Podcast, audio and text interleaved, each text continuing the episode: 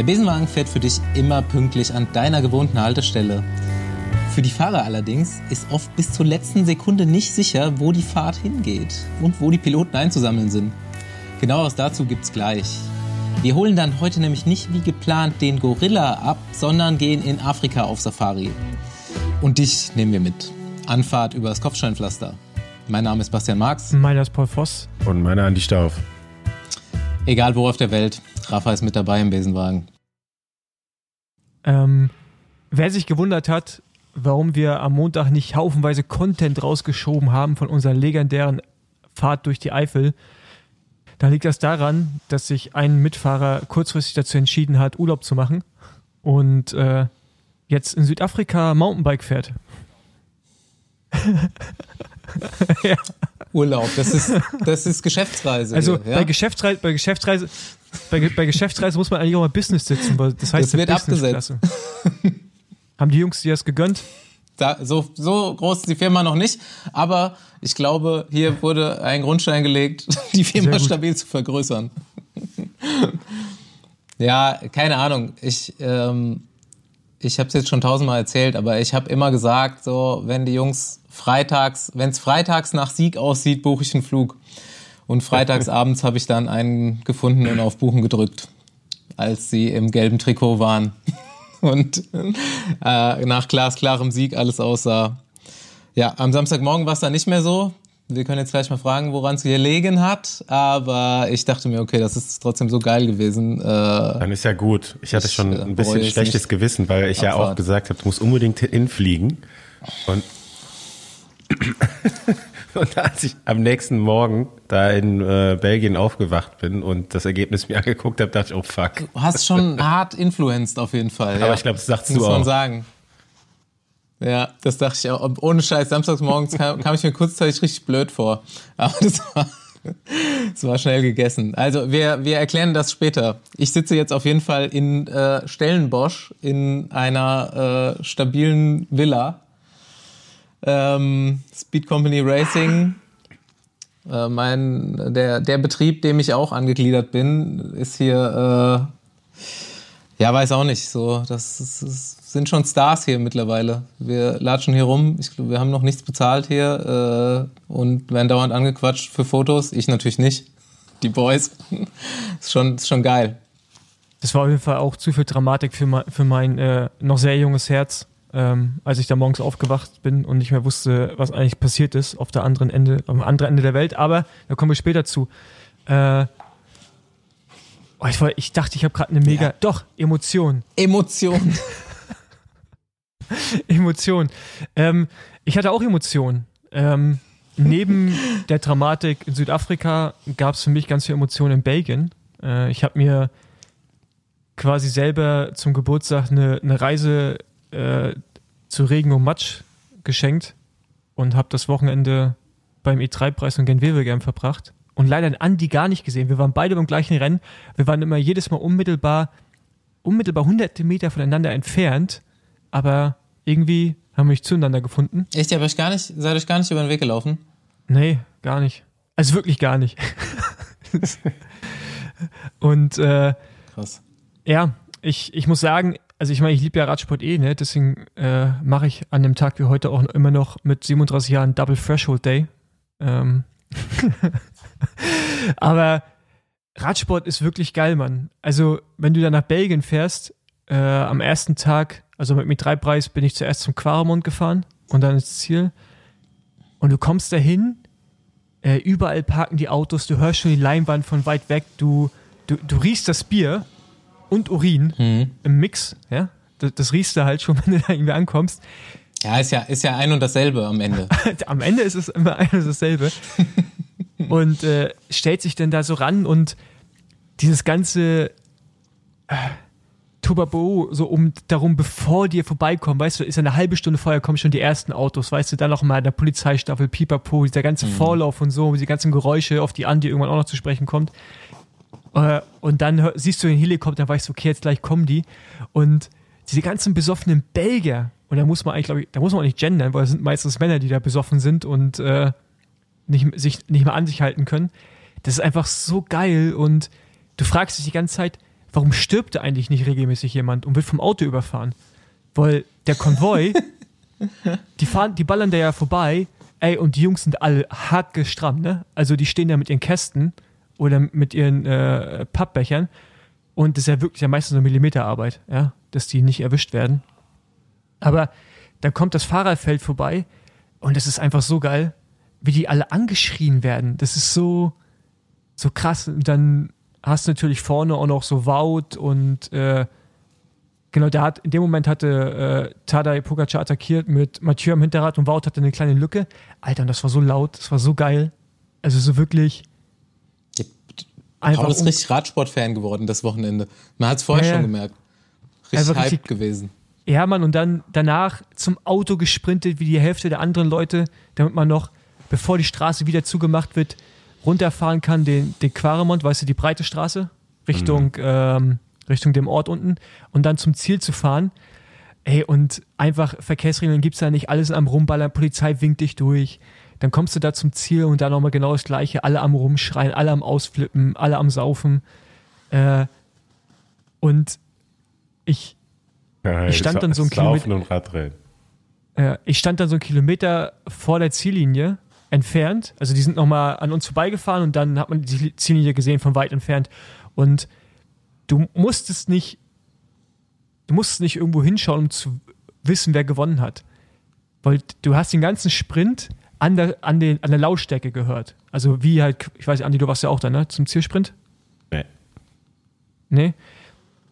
Du hast dann so, wie, so, wie der Sprint eröffnet wurde, ging es so durch Wellen. War, war, war quasi äh, ein Geklatsche oder Geschreie. Und dann am Ende hat, als Wout dann halt quasi vorne war im Sprint und siegt, wurde es dann so richtig laut. Und das war so geil. Einfach, äh, unglaublich cool und dann die kleinen Jungs und Mädchen da überall die Flaschen haben wollen, die die Fahrer anfassen wollen und so und dann äh, auch bin ich von Quaremont, wie gesagt, rübergefahren und da fährst du an einer Gruppe vorbei von Ausgestiegenen mit Peter Sagan drinne, also irgendwie, keine Ahnung, alles große Namen, weißt du? Also irgendwie Topstars mhm. des Sportes, Alexander Christoph fährt ganz alleine auf der Straße zurück, auf dem Radweg fährt äh, äh, Mika Kwiatkowski. Weißt du, siehst da Leute, die verdienen Millionen in dem Sport und denkst du, die fahren halt gerade einfach mitten im Straßenverkehr zurück zum Start und dann in so einen Bus reinzugehen. Und dann versuchst du das Leuten zu erklären, die mit Radsport sonst nichts am Hut haben. Und das habe ich dann versucht und meinte, jetzt stell dir mal vor, ein Fußballspieler würde nach einem Spiel, Bayern gegen Real Madrid, wie auch immer, sagt er, ich falle nachher jetzt mit der Straßenbahn nach Hause. So ist das ja ungefähr, weißt du? Im Fußballtrikot noch. Im Fußballtrikot. Und das ist einfach so geil, ähm, diese Nähe, die du auf einmal zu diesem Sport hast und zu diesen Stars. Äh, und dann hinter mir im Sudai Quickstep Auto saß auf einmal aller verliebt. Ich halte so eine Ampel und dachte zuerst Fabian sitzt da im Auto, bis ich dann gesehen habe, dass alle verliebt. ähm, das Auto voll mit ausgestiegenen Fahrern. Du hast dann gesehen, wie sie rumgestikuliert haben. Ich war dann kurz so richtig Radsport-Fan und dachte, ich mache mal ein Foto von denen. Und dachte aber, nee, ey Paul, du bist, hast den Sport auch mal gemacht auf dem Level. Das machst du jetzt nicht. Aber ich wollte kurz mich umdrehen und, und ein Foto von ihm machen. Finde ich gut, Paul. Und, du warst, so, du warst nämlich wirklich mal einer selber davon. Das wollte ich dir noch sagen. Ja, ich weiß. Und das ist so geil, Mann. Und äh, ja, also einfach bester Sport. Also diese, diese Nähe zu diesen Stars. Mir fällt gerade wirklich kein anderer Sport ein, wo du wirklich also so viel, also so viel unmittelbare Nähe hast, ne? Auch dann irgendwie nach dem Ziel mit den ganzen Bussen und so. Man vergisst das ja ganz schnell, wenn man es immer nur am Fernsehen schaut, weil du es merkst ja, das kriegst du ja nicht mit. Aber das ist so geil mhm. und man sieht, warum in Belgien, warum aus Belgien so viele RennfahrerInnen kommen. Also, das ist halt, du gehst mit den Kindern, stellst dich an den Streckenrand, Alter, und das ist ja irgendwie dreimal die Woche ja, der Fall im Frühjahr. Das ist so geil. Kriegst ja auch einen ganz anderen Respekt dann als Sportler da. Ja, ja. Die, die Leute finden dich halt einfach auch direkt geil. Das ist ja in Deutschland bisher einfach ja. nur das, äh, das Hindernis im Verkehr als Fahrradfahrer, sonst nichts. Jetzt warst du auch nur, nur in Anführungszeichen beim E3 und äh, bei Gent Wevelgem. Jetzt am Sonntag bei der Flandern-Rundfahrt, da ist das Ganze ja nochmal das Doppelte oder Dreifache. Also da geht es ja richtig mhm. ab. Da, da, hast du dann halt wirklich halt sonst niemanden mehr auf den Straßen oder so. Die Autobahnen sind komplett leer. Auch geil, so die ganzen was die Fahrer nach dem Ziel machen, ey. wie gesagt, man vergisst das halt einfach, ne? Also man weiß ja immer selber in der Situation, aber ich hatte halt nie meine Freunde nach dem Radrennen irgendwo stehen und in Belgien ist ja, kann, es ist halt, ist mir auch aufgefallen, dass ja wirklich so Fahrer, Frauen, ist ja so eine eigene Gattung da, ne? Also auch medial. Vor, nee, genau, also beim E3-Preis, ähm, äh, am Abend kommt dann ja auch auf jedem belgischen Programm, ne, kommt dann ja auch nochmal das Rennen. Also du kannst das ja, wenn du durchschaltest durch die News überall. Und da haben die nur die Fahrerfrauen interviewt. Da gab es so einen Sender, da waren auf einmal fünf oder sechs Fahrerfrauen und Freundinnen. Und die haben, die wurden dann interviewt und haben Analysen gegeben zum Rennen. Vor allem auch die Frau, ich, hat, ist Wout verheiratet? Ich weiß gar nicht. Ja, ne? Weiß ich auch nicht. Oder, ja, auf jeden Fall die, von ihm, die Freundin, der hat eine sehr lange Einschätzung gegeben, genauso von äh, Yves Lamparts Freundin und so. Und das war voll geil, so halt so wie bei uns so Spielerfrauen. Ähm, nur, dass sie halt im Matsch rumstehen und nicht in der VIP-Lounge. Ja. Naja, da gibt es auch welche, die in der VIP-Loge rumstehen. Die da jetzt nicht, die standen eher auf der matschigen Wiese. Boah, ich ja, auch. Aber ich habe mir richtig krass die äh, Schuhe versaut. Aber selbst schuld. Ist hier, du standst, warst du nur irgendwo, wo es so richtig laut war, oder warst du auch irgendwo, dass du die mal so vorbeifahren gehört, gehört und gesehen hast? Ja, Gent Webegem, ne? Da war es, als wir da waren bei der U23, war es halt noch relativ entspannt. Ähm, und sonst, nee. Also das war halt, ich hatte, ich hatte vor, ein bisschen mehr zu hoppen, aber ich war halt auch nicht allein unterwegs und wollte jetzt auch nicht äh, so an Eindrücken so, so, mm. so, eine Über, so eine Überladung dessen irgendwie. Und äh, aber ich fand, ey, ganz ehrlich, man, das war aus Berlin echt verdammt weit, ne? Also das sind irgendwie 800 Kilometer oder so, aber allein nur die fünf Minuten da am, äh, am Haute Quaremont haben sich halt schon gelohnt, weil du auf einmal wieder merkst, ähm, was Radsport ein selber bedeutet und wie, wie großartig dieser Sport einfach sein kann. Ja. Ich stand auch zweimal an der Stelle, wo nicht so viele Zuschauer waren und die Fahrer trotzdem relativ langsam vorbeigefahren sind. Ey, kannst dir nicht vorstellen, wie die ganzen Ketten gequietscht haben. Die waren alle so trocken. Ich meine, es hat ja immer geregnet, mal war es wieder trocken. Mhm. Ähm, da gab es ja dann auch noch am, im Finale die Szene, wo sich Baut von Art verbotenerweise, muss man ja sagen, die Kette ölen lässt aus dem Auto. Mal wieder eine UCI-Regel. Echt verboten? Ja klar, normalerweise ja, hätte er disqualifiziert werden müssen. Du darfst, du darfst nicht aus dem, dich aus dem Auto rauslehnen. Das ist allein schon verboten? Ach so, das, das war früher mal erlaub, ne? Ja, aber das ist aber schon Geduldet, ganz schon seit ich. Vier Jahren ist es. Ja, aber jetzt erlaubt, ist es richtig ne? verboten und ja. die Konsequenz wäre eigentlich eine Disqualifikation gewesen. Aber ja, UCI hat natürlich auch mhm. wieder einfach so die eigenen Regeln missachtet. Ähm, aber ich fand es krass, also wirklich und? das ganze Feld, was da vorbeigekommen ist, da, da, aber die Ketten, die waren so trocken, Wahnsinn. Ja, da in dem Zusammenhang ist halt auch wieder geil die Pressemitteilung, ja, ey, äh, don't ruin cycling oder sowas. Und denk mir halt, ja gut, aber ich meine, das sind halt die Regeln du kannst, also, also die, die Aussage, das passiert bei allen anderen Rennen die ganze Zeit, äh, also legitimiert ja das nicht. Ne? Also das ist halt, vor allem auch so, also das auch so im Fernsehen so zu machen, ist halt auf jeden Fall auch hart. So. Das, ja. Äh, ja. Ja, ist ja dauernd Fernsehen da. Andi, du meintest noch, die haben die Brems Bremsbeläge alle weggebremst in einem Rennen? Ähm, ja, das war dann aber beim Rennen Gent-Wevelgem, da hat es ja wirklich eigentlich fast durchgehend, war es ja nass. Ähm, da war auf jeden Fall ein, Und 260. ein Fahrer dabei, der dann nach dem letzten Überfahrt äh, Kemmelberg in der Abfahrt keine, auf einmal keine Bremse mehr hatte. Ähm, war mir auch neu, dass die Dinger so schnell abbremsen können. Ich dachte, das wäre so, aber man kennt das ja so von, von, von den Bremsgummis, dass die mal bei richtig schlechtem Wetter mal gut runterbremsen können, äh, wenn man lange unterwegs ist, aber dass das auch bei, bei Scheibenbremsen so ist, ist neu. Ja, aber aber die meisten fahren ja auch organische oder so mixed. Ne? Ähm, ich weiß nicht, wie das denn genau heißt, aber hm. also du kannst organische, metallisch oder halt so ein Mix-Produkt fahren. Und das fährt sich halt schnell runter. Aber selbst, glaube ich, die, die metallischen ist ja auch bei, äh, ich glaube, Cape Epic hatten die ja auch Probleme an den Regentagen, dass die runter waren, selbst die metallischen, die normalerweise länger halten. Ja, das ist halt so, ne? Also ich meine, äh, bei so einem Rennwagen sind die Scheiben auch runter, ne? Äh, weil das Performance-Material ist nach einem so einem Rennen. Und ich finde das jetzt normal. Also, wenn du zu Hause trainieren fährst, dann kannst du ja ewig mit so Scheiben fahren, wenn du nicht gerade im, äh, keine Ahnung, UK wohnst, wo du Berge hast plus Regen die ganze Zeit.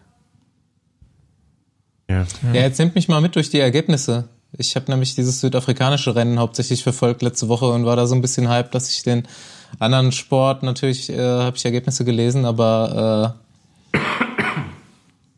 wie sind ausgegangen, bis auf die Kontroverse mit dem Sieg verschenken? Ja, also E3 fand ich jetzt das erwartete Rennen und was ich interessant finde, ist, jetzt so auch, nachdem man Game gesehen hat, dass er eigentlich, wenn Mathieu nicht da ist, also vor allem Mathieu nicht da ist, dass Jumbo Visma wirklich gar keine Konkurrenz hat. So. Und hm. ähm, sobald Mathieu da ist, ist das Team auch irgendwie anders aufgestellt. Also ich meine, der Sören Krog Andersen, muss ich sagen, der macht halt einen krassen Job jetzt die letzten beiden Rennen, ne? E3 und Sanremo. Und äh, ja, und äh, UAE war jetzt auch nicht schlecht bei E3. Und ja gut, Gent Wevelgem muss man glaube ich gleich nochmal separat drüber reden, weil das war irgendwie echt mega komisches Rennen bei den Männern und bei den Frauen, fand ich. Hm. Ähm, aber sonst ja, klar, also E3 gewinnt Wout im Sprint vor Mathieu und äh, Tadej Pogacar. Aber du hast im Rennen halt schon gesehen, dass Tadej an den langen Anstiegen, so gerade Oquaramont, also ja, der Stärkste, aber nicht stärker als Mathieu war. Also er konnte Mathieu nicht abhängen. Und Wout hat da seine Probleme. Aber man hat auch gemerkt, dass Wout gelernt hat aus den Fehlern, die er sonst immer macht mit Mathieu, halt Sprints aus zu geringer Geschwindigkeit und zu kurz. So, und jetzt war mhm. halt, der Sprint bei E3 war ja ein relativ schneller Sprint und da ist ja Wout in der, in der Regel auch immer besser. So. Mhm. Ähm, ja. Ja, aber, aber war ein gutes Rennen, fand ich E3. Also konnte man sich gut ja, angucken. Ja. Ja, immer so ein bisschen die kleine Flandern-Rundfahrt oder so der direkte, die Generalprobe. Also man kann da schon immer gut äh, eine Prognose stellen, wer ist jetzt wirklich bereit für, für die große Runde. Und ähm, ja, also das von Art am Quaremont mal so ein bisschen ein Loch hatte und dann muss man ja auch oben sagen, ist das Motorrad gestürzt und die beiden anderen mussten ein bisschen rausnehmen, da ist er dann wieder rangefahren. Hätte er da so zwei, drei Meter Lücke gehabt, weiß ich jetzt nicht, wie das gelaufen wäre. Ähm, aber gut, gehört halt auch alles irgendwie dazu. Kam nochmal zurück. Jetzt ist das, jetzt ist die Flandern-Rundfahrt. Ich muss jetzt gerade nochmal nachgucken, weil ich den, den genauen Kilometer, die genauen Kilometer nicht weiß. Das Rennen ist nochmal 75 Kilometer länger. das ist 273,4 Kilometer lang. Ähm, und ich glaube, da sehen wir dann doch nochmal ein anderes Finale. Also, wenn Pogacar im richtigen, im richtigen Zeitpunkt da nochmal attackiert, so eine Stunde später, dann äh, ja, bin ich mal gespannt, mit wem er dann auf die Zielgerade fährt. Ja, also ich glaube, dass er mit Mathieu auf die C gerade fährt. Ähm, ich glaube, ich kann mir vorstellen, dass er überhaupt nicht da ist. Was ich auch jetzt im, im, im Vergleich zu Gen Wevelgem, ich finde Jumbo Visma ist, wenn alle am Start sind und alle voll geladen, also mit Mannschaftsstärke, ja, Vorsicht, Vorsicht mit der Formulierung. Alle voll geladen. ja, ich weiß, als ich gerade gesagt habe, dachte ich, okay, aufpassen, aber ich habe es natürlich trotzdem gesagt. Aber ihr wisst, was ich meine. Ich meine jetzt nicht voll geladen mit Spritzen, ähm, sondern einfach volle Mannschaftsstärke und äh, äh, Form und so. Das, dann finde ich Jumbo Visma nicht mehr beeindruckend, dann sind sie einfach gut. Ähm, aber sie sind natürlich überdurchschnittlich gut, wenn halt Mathieu nicht mehr da ist ne? und Pogacar. Wie, bei Gent Wevelgem war ja einfach ein Witz, was die da gemacht mhm. haben. Und was auch die anderen Teams also es ist so, der, klar, es war auch ein Scheiß, war auch echt unangenehm, muss man sagen. Also ich habe auch gefroren und ich bin nicht Rad gefahren. ähm, aber ne, wenn wir jetzt E3-Preis ab, abschließen und dann zu Genwegen rübergehen, ey, ganz ehrlich, bei den Männern, ich meine, die sind halt einfach losgefahren, ne? Und dann waren halt dann weg. Und das gleiche war eben bei den Frauen ja auch so. Das ist ja, äh, Marlene Reuser kriegt ja einfach, die fährt ja, die arbeitet ja eigentlich gerade nur, fährt um die Kurve, hat ein Loch und fährt einfach weiter. Also, die hat ja nicht attackiert und gewinnt mhm. dann das Ding mit zwei Minuten oder wie viel. Ey, das ist alles so, das war so absurde Rennverläufe, finde ich. Mhm. Ich weiß nicht, wie du das siehst, Andi? Boah, also man konnte jetzt nicht so viel sehen, wie, ja, ob jetzt zumindest mal die vorne, wie viel die von den Autos oder Fahrzeugen profitiert haben. So ein paar Szenen gab es auf jeden Fall. Also wieder das gleiche Spiel, ne? Die sind vorne, dahinter ist eine Gruppe, die voll fährt, kommt irgendwie nicht näher. Im Gegenteil, also die verlieren halt erstmal erstmal zwei Minuten, das muss man sagen. Also am Kemmelberg äh, konnte da keiner auch nur ansatzweise mitfahren. Aber dass dann so diese, dieser groß, diese große Distanz einfach aufgeht und dann auch nicht kleiner wird, das ist so ja, ein bisschen frustrierend, finde ich, als Zuschauer. Und es macht das Ergebnis halt auch irgendwie, es verfälscht das so ein bisschen. In, also ich glaube schon, dass die auch durchgefahren werden oder wie auch immer gewinnen. Ich will jetzt nie den Sieg äh, eines Fahrers da kleinreden, aber es wäre vielleicht nicht so dominant. Ja, das äh, vielleicht wären sie nicht mit zwei Minuten reingekommen, sondern mit 20 Sekunden und es wäre enger gewesen am Ende. Und sie hätten doch bis zum Ende fahren müssen und sprinten und nicht vorher das Rennen irgendwie absprechen können. Wenn, wenn was nicht passiert wäre? Du hast ja bei den Klassikern einfach immer unfassbar viele ähm, Motorräder und Fahrzeuge generell okay. vor der Spitzengruppe fahren. Und äh, wir haben ja jetzt das in einer Folge auch vor, also bei mhm. drei, drei, vier Folgen, ähm, habe ich ja da mal so ein paar Daten zu rausgesucht. Also es ist schon ein krasser Einfluss, den du da einfach hast. War dann die Gruppe hinten auch nicht direkt einig, dass dann erstmal so eine große Lücke aufgeht, aber dass die dann zwei Minuten rausfahren und auch ins Ziel bringen, obwohl hinten ja auch keine schlechten voll hinterherfahren.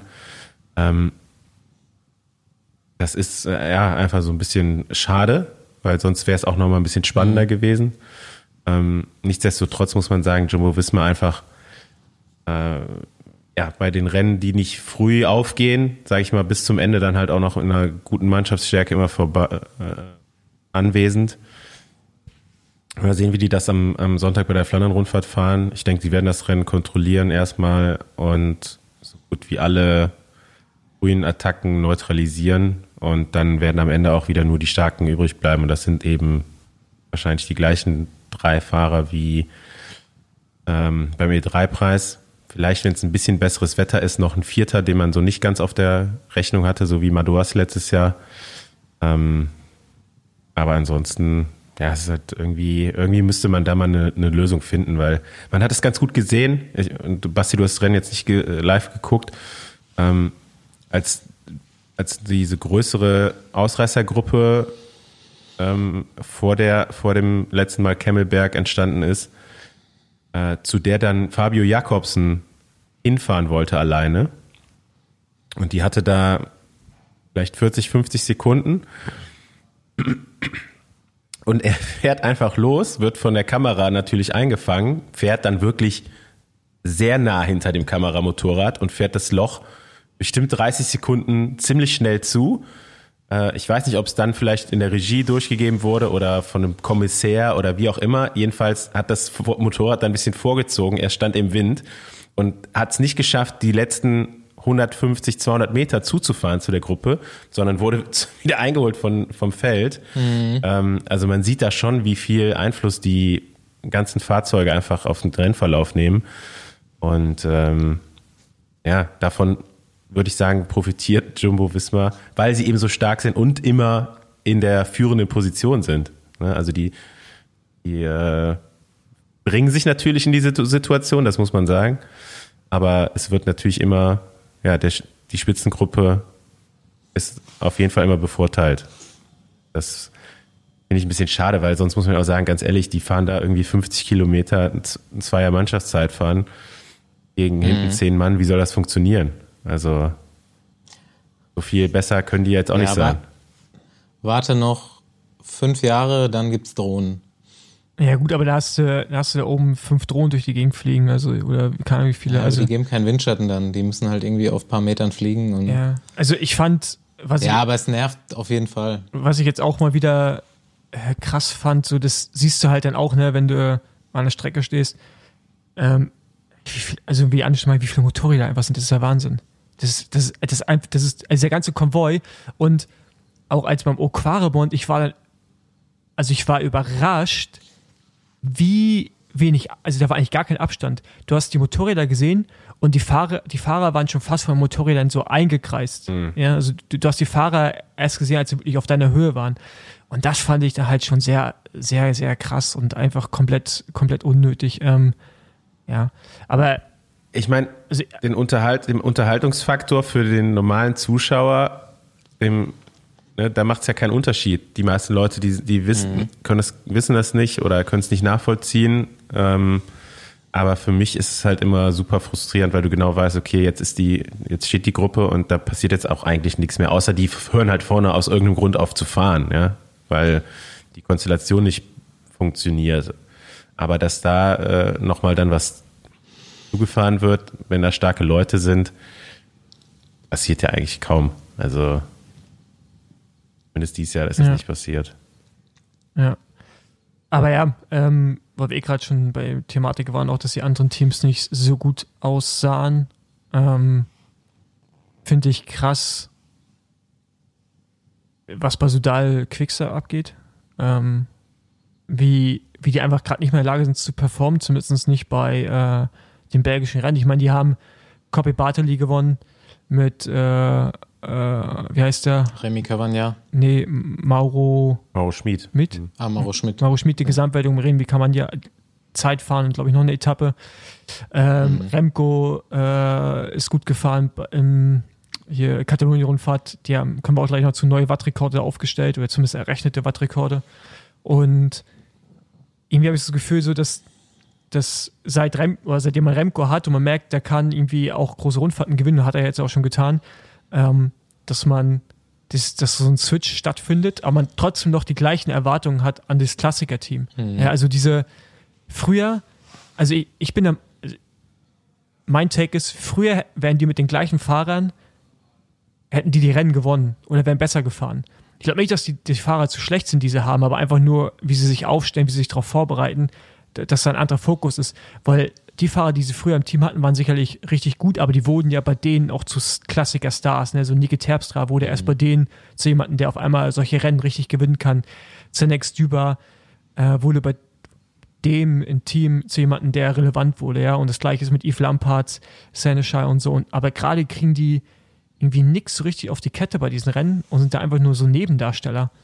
Ähm, und das Team wirkt auch so ein bisschen verzweifelt, also auf mich zumindest.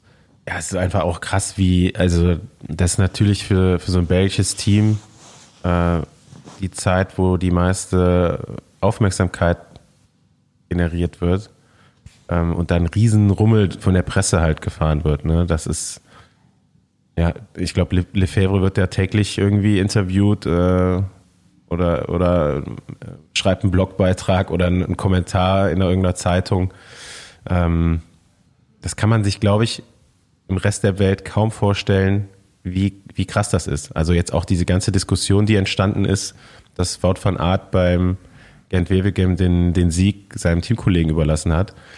Das wird dann nur so groß diskutiert, dass es sogar in die, in die Radsport-Bubble äh, bei uns rüberschwappt, weil ja, das ist einfach der, der Sport in dem Land und die wichtigen oder eigentlich nur die einzigen wichtigen Rennen des Jahres. Vielleicht, wenn nochmal ein Belgier bei der Tour de France vorne mitfahren wird. Aber die Klassiker da am Anfang, da, danach wirst du beurteilt. Also hatte Quickstep ein gutes Jahr, ja oder nein? Das weißt du halt nach Paris-Roubaix und nicht, da kannst du halt die Katalonien-Rundfahrt gewinnen, da kannst du die Vuelta mhm. gewinnen. Äh, alles schön und gut, aber. Drei Tour de France-Etappen. Ja, am Ende zählen die Klassiker. Ja. Und ja, ich meine, bei den Rennen sind halt so viele Kleinigkeiten, die entscheidend sein können. Und wenn du dann auch einfach mal Pech hast, äh, dann kann sich das auch ganz schnell verketten und dann gehst du halt komplett leer aus. Jetzt bin ich mal gespannt, wie die bei der Flandern-Rundfahrt ihren, ihren Kader nochmal umstellen. Äh, einige waren ja jetzt krank verletzt, die kommen jetzt wieder rein. Aber von, von den Leistungsträgern, wie du die schon gesagt hast. Äh, Was ist mit Remco? Fährt er? Ja, die sind nicht mehr auf dem Niveau oder, oder können es gerade nicht abrufen, was auch immer. Ähm, ich weiß, dass Yves Lampert nochmal Vater geworden ist, so vor kurzem. Das kann natürlich auch ein bisschen ja, Fokus vielleicht dann äh, verschieben, ne? Oder du schläfst nicht mehr jede Nacht durch. Also das sind ja ganz ähm, normale Dinge, die aber ja, die einfach bei so einem Kla in der Klassiker-Saison vielleicht ein paar Prozent ziehen und diese paar Prozent machen halt einen riesen Unterschied. Mhm. Ne? Ähm, aber da habe ich jetzt auch nicht so viel Einblick, um das genauso zu analysieren. Aber man muss ja auch sagen, ne, also die, wenn, wenn Alaphilippe jetzt nicht in Topform ist, äh, danach fehlt eigentlich so der große Klassikerfahrer in der Mannschaft. Selbst auch mit so Durchschnitt, also in Anführungsstrichen auf einem hohen Niveau durchschnittlichen Leuten hatten die immer wieder Erfolg, ne, aber die waren präsent, die hatten halt, konnten halt mehrere Karten spielen und sind momentan, du, wie du es gerade selber sagst, wenn Alaphilippe nicht fit ist, haben die einfach niemanden, der irgendwas machen kann. Also die sind auch als Mannschaft gerade nicht gut. Ne? Also das war ja, was früher deren Stärke war. Dazu sind sie gerade auch nicht mal in der Lage, das irgendwie umzusetzen. Und das mhm. äh, ist, eine, ist eine krasse Entwicklung. Und wenn man jetzt natürlich mal, also ich würde es in dem Kontext interessant wissen, zu sehen, was ist, wenn du Jumbo rausnimmst aus dem Rennen wie Gent Wevelgem. Was dann, also dann ist natürlich hinten auf einmal eine ganz andere Dynamik. Ja, und dann wäre es auch ein anderes Rennen, weil ähm, Trek sieht ja zum Beispiel auch schlechter aus, als sie fahren. So gefühlt zumindest. Ja, also da kommt jetzt auch nicht so viel bei rum. Mats Pedersen ist schon ganz okay unterwegs, aber jetzt weiß nicht, ob man, ob, ob das ist, was er sich von sich erwartet auch. Aber durch, durch Jumbo geht halt so viel unter und wenn dann die anderen beiden noch am Start sind mit äh, Pogacar und Mathieu, dann ist halt eh nur noch Wasserskifahren da hinten. Ne? Also ich meine, dann, dann bist du halt Statist.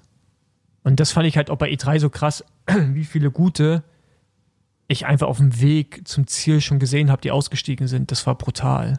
Also ja, gut, ich mein, so Household Names, ne? Das ist halt E3 auch krass. ist äh, das Paradebeispiel, so wenn du da halt an der ersten Platten oder verlierst halt durch irgendeine Dynamik im Feld einfach mal deine Position und fährst da hinten rein, dann bist du halt abgehängt. Da machst du halt nichts. Ja, ja. Ne? So, das ist das Rennen, wo äh, dir eigentlich nichts passieren darf und deswegen sind da auch so viele raus. Ähm, ja. ja, Jumbo Wismar ist tonangebend aktuell, haben wir jetzt schon mehrfach gesagt und auch gesehen. Ähm, das Niveau ist, glaube ich, schon auch gestiegen. Also nochmal in den letzten Jahren. Ganz interessant, dass ich, äh, ich habe John Degenkolb getroffen am Wochenende, der mich gefragt hat, ob ich glaube, dass so, so Cancellara Bohnen wie die heute mitfahren würden mit dem gleichen Niveau, was sie damals hatten. Und ähm, weiß auch nicht, wie, wie ich die Frage beantworten sollte. Ähm, ich meine, Dege hat noch beides so in der Spitze mitbekommen. Ja, der ist mit, mit Cancellara und Boden gefahren. Ähm, war danach selber erfolgreich, fährt jetzt auch immer noch äh, vorne mit. Ähm, er sagt, es ist einfach auch noch mal schneller geworden alles. Also aber das kannst du natürlich auch irgendwie schwer vergleichen, weil sie haben ja damals zu der Zeit gemacht, was man machen musste, um schnell zu fahren, was Training angeht. Ja, ja. Und wenn sie jetzt entdecken, also es ist halt, ähm, aber sicherlich, also ich glaube schon, dass die, also gerade Cancellara bei Bohnen weiß ich gar nicht, äh, aber ich glaube so Cancellara, der ja auch sehr anpassungsfähig war, ne? Also ich meine, wenn du dir allein so seine Siege mal anschaust, also über welche Profile die dann zum Teil auch gingen und dann auch Olympia in seinem letzten Jahr und sowas, ja glaube ich schon, dass der anpassungsfähiger gewesen wäre als ein Tombon. Also ich kann mir vorstellen, dass ein Tombon auch es schwerer gehabt hätte. Äh, Weiß ich nicht, ich guck dir mal Tombon mit 25 an, der, da war Cancellara noch gar nicht da. Also. Ja, ähm. nein, aber, aber, was hier heute, du musst ja in der heutigen Zeit musst du eher ein Hybrid sein als Rennfahrer, als einfach nur ein Klassikerspezialist. Du bist ja kein Klassikerspezialist mehr. Du musst ja einfach alles irgendwie können. Vielleicht, Weiß ich vielleicht nicht. fehlt deswegen auch so ein bisschen die die, ähm, der Vorteil von Quickstep, die halt alle so extreme Spezialisten dafür waren und so viel Erfahrung mitgebracht haben. Und jetzt ist aber so dieses Hybride hat einfach nochmal so viel PS, dass Gut. das nicht mehr so zählt, diese Erfahrung. Das sind jetzt auch nur die, die Freaks, ne? Also du hast halt die drei, die mhm. nochmal eine, eine, einfach nochmal deutlich besser sind als alle anderen. Ähm, und die jetzt dann zufällig halt auch mehr können als nur die Klassiker fahren. Aber ansonsten hast du schon eine Menge mhm. Spezialisten einfach für die, für die Rennen. Ähm, der Unterschied ist vielleicht nicht, dass, oder der Unterschied ist eigentlich, dass sich die Klassiker-Spezialisten früher nur auf die Klassiker spezialisiert haben und mhm. der Rest des Jahres war eigentlich egal. So, ne? Das hat sich einfach in den letzten ja, Jahren gewandelt. Das wurde dann immer mehr so, dass man okay sagt, ja, Klassiker, dann kommt aber nochmal mindestens die Tour und dann kommt nochmal Ende des Jahres eine WM. Ähm, irgendwann war das zumindest für, für Bohnen so. da waren nur die Klassiker und vielleicht die WM, wenn die Strecke gut war, aber die Tour war dem eigentlich schon wieder egal. So, das hatte für den mhm. keinen Stellenwert mehr. Ähm, das haben wir aktuell nicht, weil die Fahrer alle auch relativ jung sind. Ne? Die sind noch hungriger, sage ich mal, als jemand, der jetzt mit 30 halt schon, weiß ich nicht, fünf Tour-Etappen gewonnen hat, grüne Trikot und so. Da zählt dann halt nur noch der Sieg bei der Flandern-Rundfahrt oder Paris-Roubaix. Ähm, aktuell sind die alle ein bisschen jünger ähm, die da vorne sind und haben vielleicht auch noch mehr Bock, das ganze Jahr über schnell zu fahren. Ne? Ich meine, ganz ehrlich, wenn Remco jetzt sagt, äh, er hat Bock, die komplette Klassiker-Kampagne durchzuziehen und nicht den Giro, dann fährt halt Quickstep auch vorne. So, dann da wäre ich mir nicht so gewinnen sicher. die halt auch Rennen. Meinst du nicht, dass er dabei ist bei den anderen? Drei? Er muss ja erstmal in der Position fahren. Ich weiß nicht, ob das so sein Ding ist, ehrlich gesagt.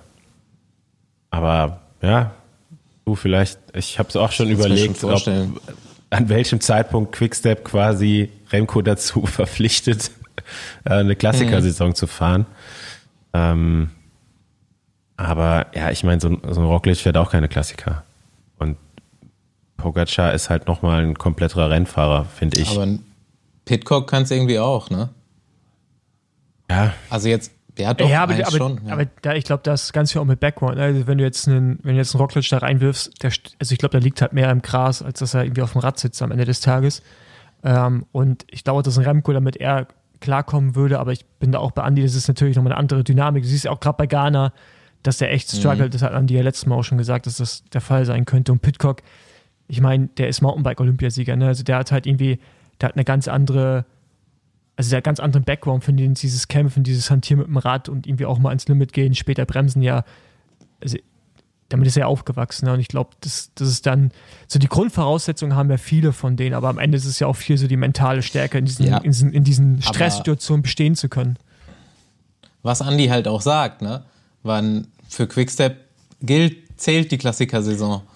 Und wenn die jetzt ja, irgendwie ein, zwei Saisons nicht performen, dann wird es vielleicht wirklich so, dass sie den verpflichten oder dass sie auf aber, jeden Fall darauf drängen, dass er es mal probiert. Aber die haben halt auch nicht das Budget, um sowohl die beste Klassikermannschaft zu stellen, als auch ein Team mhm, aufzubauen für Grand Tours. Ja. Und ich glaube, das sieht man ja, du hast halt so ein Jahrhunderttalent im Team. Ähm, ja, Jahrhunderttalent vielleicht ein bisschen übertrieben, aber auf jeden Fall so ein Ausnahmetalent wo du weißt, okay, Giro-Sieg ist nicht unrealistisch und dann das nächste wird irgendwann mal dann die Tour sein. Und ähm, da, du musst dich ja für irgendwas entscheiden. Also du kannst ja beides nicht halb machen, weil dann wirst du nirgendwo erfolgreich sein. Und mhm. augenscheinlich investieren sie gerade mehr in Rundfahrten, ähm, auch mehr Detailarbeit. Und ich meine, so wie Jumbo, ne? Andi, du meintest das, ne, vor zwei Folgen, glaube ich, wo du gesagt hast, dass die halt dann irgendwie angefangen jetzt gesagt haben, oder Wout gesagt hat, ich möchte gerne, dass wir die Klassiker so vorbereiten wie eine Tour. Ja, mit Höhentrinkslager, pipapo. Das Budget musst du auch erstmal haben, ja, mhm. und die Fahrer auch dementsprechend bezahlen und all diese Dinge. Äh, und dann kannst du sowas natürlich auch machen. Aber, ich glaube, das ist auch tatsächlich nochmal so, ich habe auch überlegt, ne, als sie dann da zu zweit vorne raus waren, klar, Motorräder hin oder her, ähm, wann war das letzte Mal eine Mannschaft so dominant? Und kann das sein? So, das fragt man sich ja dann auch irgendwo. Ähm, auf der anderen Seite, bei Gent Wevelgem Junioren, der Sieger war, glaube ich, 122 Kilometer in der Spitzengruppe. Kommt am Ende alleine an. Also die, da kommen halt auch einfach Fahrer immer weiter von unten nach, die nochmal ein anderes Leistungsniveau irgendwoher mitbringen. Ich weiß nicht woher. Ich glaube jetzt nicht, dass äh, bei den Junioren da irgendwie schon was im Busch ist. Ähm, aber dann denkst du, da denke ich mir auch, so wie die fahren bei Jumbo Visma, fahren so als Mannschaft geschlossen, das kannst du auch nur, wenn da ein richtig guter Teamspirit herrscht. Und ob der jetzt bei Quickstep aktuell so ist, vor allem auch mit der Kritik von der Teamleitung, die überall nachzulesen ist. Mhm. Ähm, ja, ich glaube, das macht dann auch nochmal auf dem Niveau einen Unterschied, ähm, dass du da so eine eingeschworene Mannschaft hast. Ja, gerade bei den Rennen, wo es auch wirklich drauf ankommt äh, bei wichtigen, bei Schlüsselstellen geschlossen oder zumindest vorne zu sein. Ja? Das, das kriegen die einfach auch besser hin als alle anderen Mannschaften aktuell, ähm, die dann immer quer durchs ganze Feld verteilt sind und ähm, ja. Ja. Das ist eigentlich echt super interessant, so das Thema. Ich meine, jede Mannschaft macht irgendwann mal so eine Entwicklung durch, ne? Ähm, und Ineos Sky hat sich ja auch irgendwie zu einer anderen Mannschaft mal zwischenzeitlich entwickelt, ähm, ist dann auch bei Klassikern präsent, nicht mehr nur bei den Grand Tours. Jetzt geht halt Quickstep oder ist gezwungen, vielleicht so eine Entwicklung durchzumachen. Irgendwann wird es auch mal einen Patrick Lefevre nicht mehr geben. Ja. Das ist ja auch, ne, also. Ähm, ja. Aber wie, man muss auch mal im Kontext sehen. Ne? Also, also, also, so, so, so, Anja, aber sobald Mathieu da ist und sobald Tadej da ist, fahren UAE und vor allem Alpecin de Koenig auch anders und Jumbo mhm. war bei den Rennen jetzt nicht mehr so dominant und die haben es die haben es zum Teil auch nicht hinbekommen, es zu, zu kontrollieren, wie sie es vielleicht wollten. Das heißt, ja, die sind wahrscheinlich die stärkste Mannschaft, also sobald die anderen beiden da sind, steppen die anderen auf jeden Fall nochmal drei Schritte ab oder drei Stufen ab und sind dann auch auf Augenhöhe und haben dann ein, zwei Karten, die sie halt noch spielen können. Und da, dann sieht, wieder, sieht das halt nochmal wieder ganz anders aus. Ähm, aber Genwewiger war jetzt sicherlich nicht unbedingt eine, eine, eine, Werbeaktion für alle anderen Teams, die in dem Rennen teilgenommen haben, muss man mhm. sagen. So.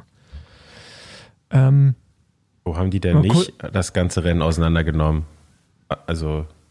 Ne, also, ich sage ja gerade, sobald Mathieu mit dabei ist und Tadej, ähm, machen die es nicht. Also sowohl bei Malan Remo nicht, als auch bei E3-Preis haben sie es nicht auseinandergenommen. Bei E3-Preis war Alpecin de Koenig. bei Malan Remo losfahren? Weißt du, was ich meine? Nein, aber, aber, also. aber die, na gut, aber die waren jetzt im Finale auch nicht so überpräsent. Und E3-Preis genau das gleiche an die. Also das, die waren sicherlich da, aber die waren jetzt nicht besser als Alpecin de Koenig. Ja. Der Alpecin de Koenig hat gleichen Akzente setzen können wie Jumbo Visma. Ich sage, die sind gut. Ich sage aber nur, wenn alle Stars am Start sind, sind deren Teams auf jeden Fall auch nochmal einige Stufen besser. Gut, so. ja, hast du halt bei, haben die jetzt ein Rennen beim E3-Preis mal ein bisschen Pech gehabt. Äh, Glaube ich, zwei Fahrer durch Stürze ausgeschieden, dann bist du halt nur noch mit fünf Leuten.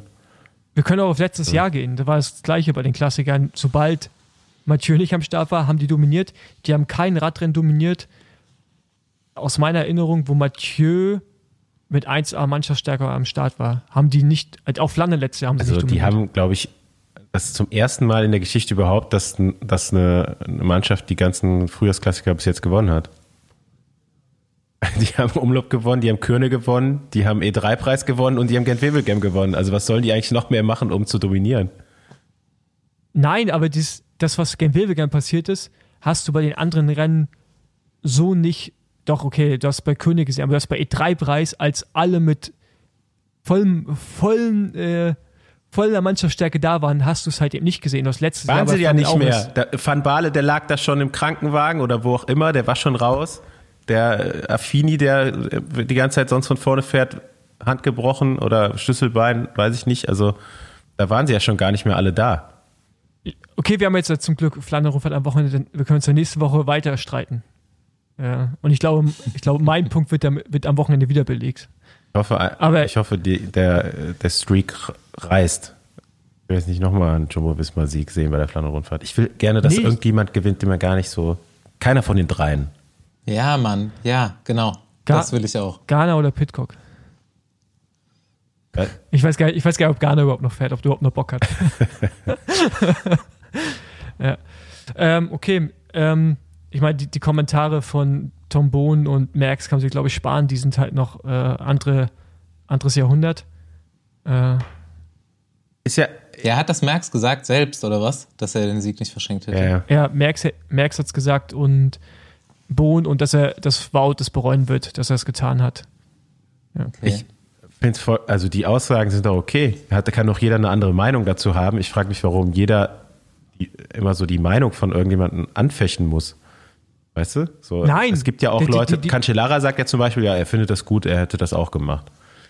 So, ne? Ja, nein, die, die, können ja die Meinung haben, aber sie präsentiert, die wird halt immer so präsentiert, als wenn das, was Vogue gemacht hat, quasi ein Staatsverbrechen war. Also weißt du, wenn man, man kann die Meinung ja auch, also man kann sie auch anders kommunizieren, aber die ist dann immer so, so so passiv-aggressiv. Wie, wie gesagt, halt eben, so. ne? in, in Belgien ist da ja jetzt äh, quasi so viel Polemik dabei, äh, da werden ja auch so Aussagen ein bisschen aus dem Zusammenhang genommen. Hast du die Originalaussage von den beiden jeweils gehört? Nee, also das ist ja alles nur so, was so, so mitgenommen wird. Und Bohn, ganz ehrlich, un, ganz Unrecht hat er nicht, wenn er sagt, ja gut, Van Art wird halt in Belgien zumindest jetzt nur daran gemessen, gewinnt er die Flandern-Rundfahrt oder nicht. Und wenn er jetzt, sage ich mhm. mal, am Sonntag stürzen würde und hat kein Ergebnis, dann hat er noch nicht mal Gent-Wevelgem gewonnen und dann bist du in Belgien so gesehen der Arsch. Weißt du? Also so aus seiner Sicht, also mit seiner Erfahrung, weil bei ihm war das ja auch ein Jahrzehnt lang so, ähm, kann ich das schon ganz gut nachvollziehen. Ich hätte mir einfach Aber gewünscht, du, dass die für Wout van Aert so. Ich hätte mir gewünscht, dass die das ausgefahren hätten. Also einfach gesagt haben, gut, jetzt haben wir genug mhm. Vorsprung, die letzten drei Kilometer fahren wir gegeneinander. Why not? Ja, der, ja gut, aber der, der musste so oft auf, Lam, äh, auf Laporte warten, der hätte, also der hat schon ein paar Mal den irgendwie abhängen können.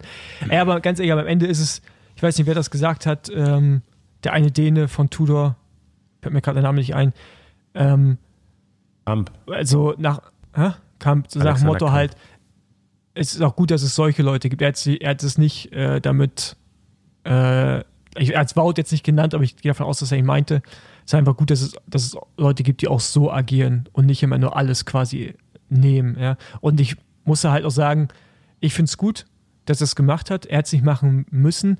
Er hat sich natürlich selber auch einen Gefallen getan innerhalb des Teams.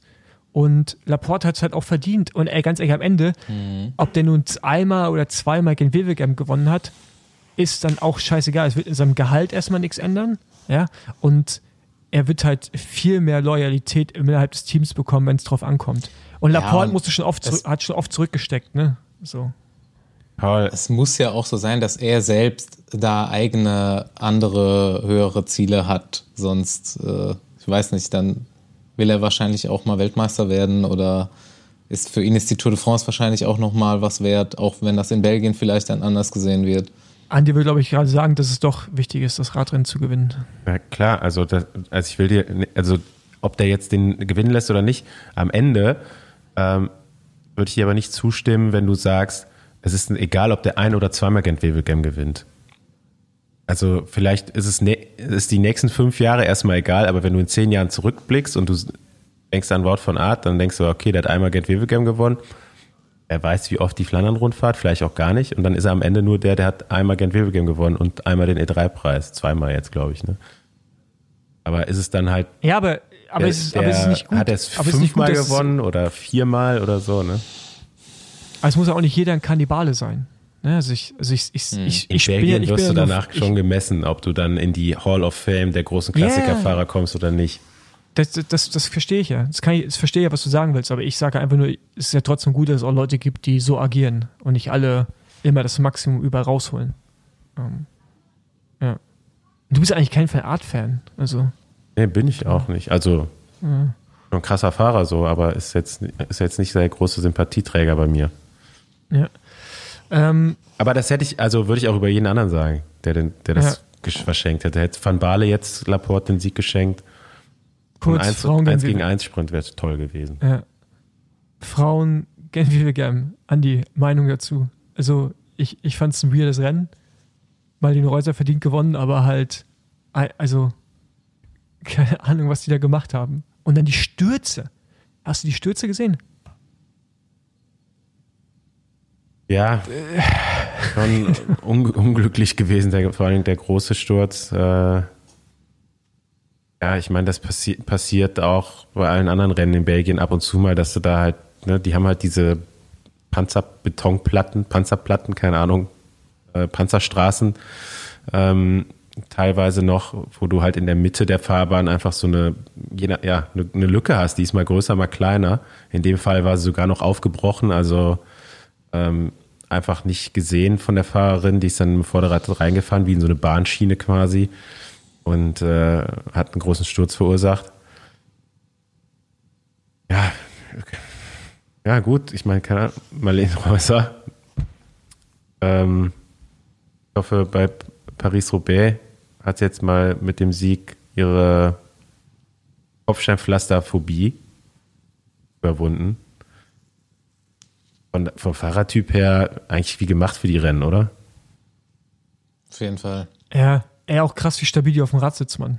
Alter Schwede, ey. In der Aeropossi, ey, da bewegt sich halt gar nichts außer die Beine. Das, das finde ich, das finde ich ja so beeindruckend. Das war ja auch wie bei äh, Dylan van Baal, der war ja auch bei seinem Sieg da mhm. ähm, so krass in dieser Aeroposition und konnte es einfach halten. Ähm, ja, einfach eine Maschine.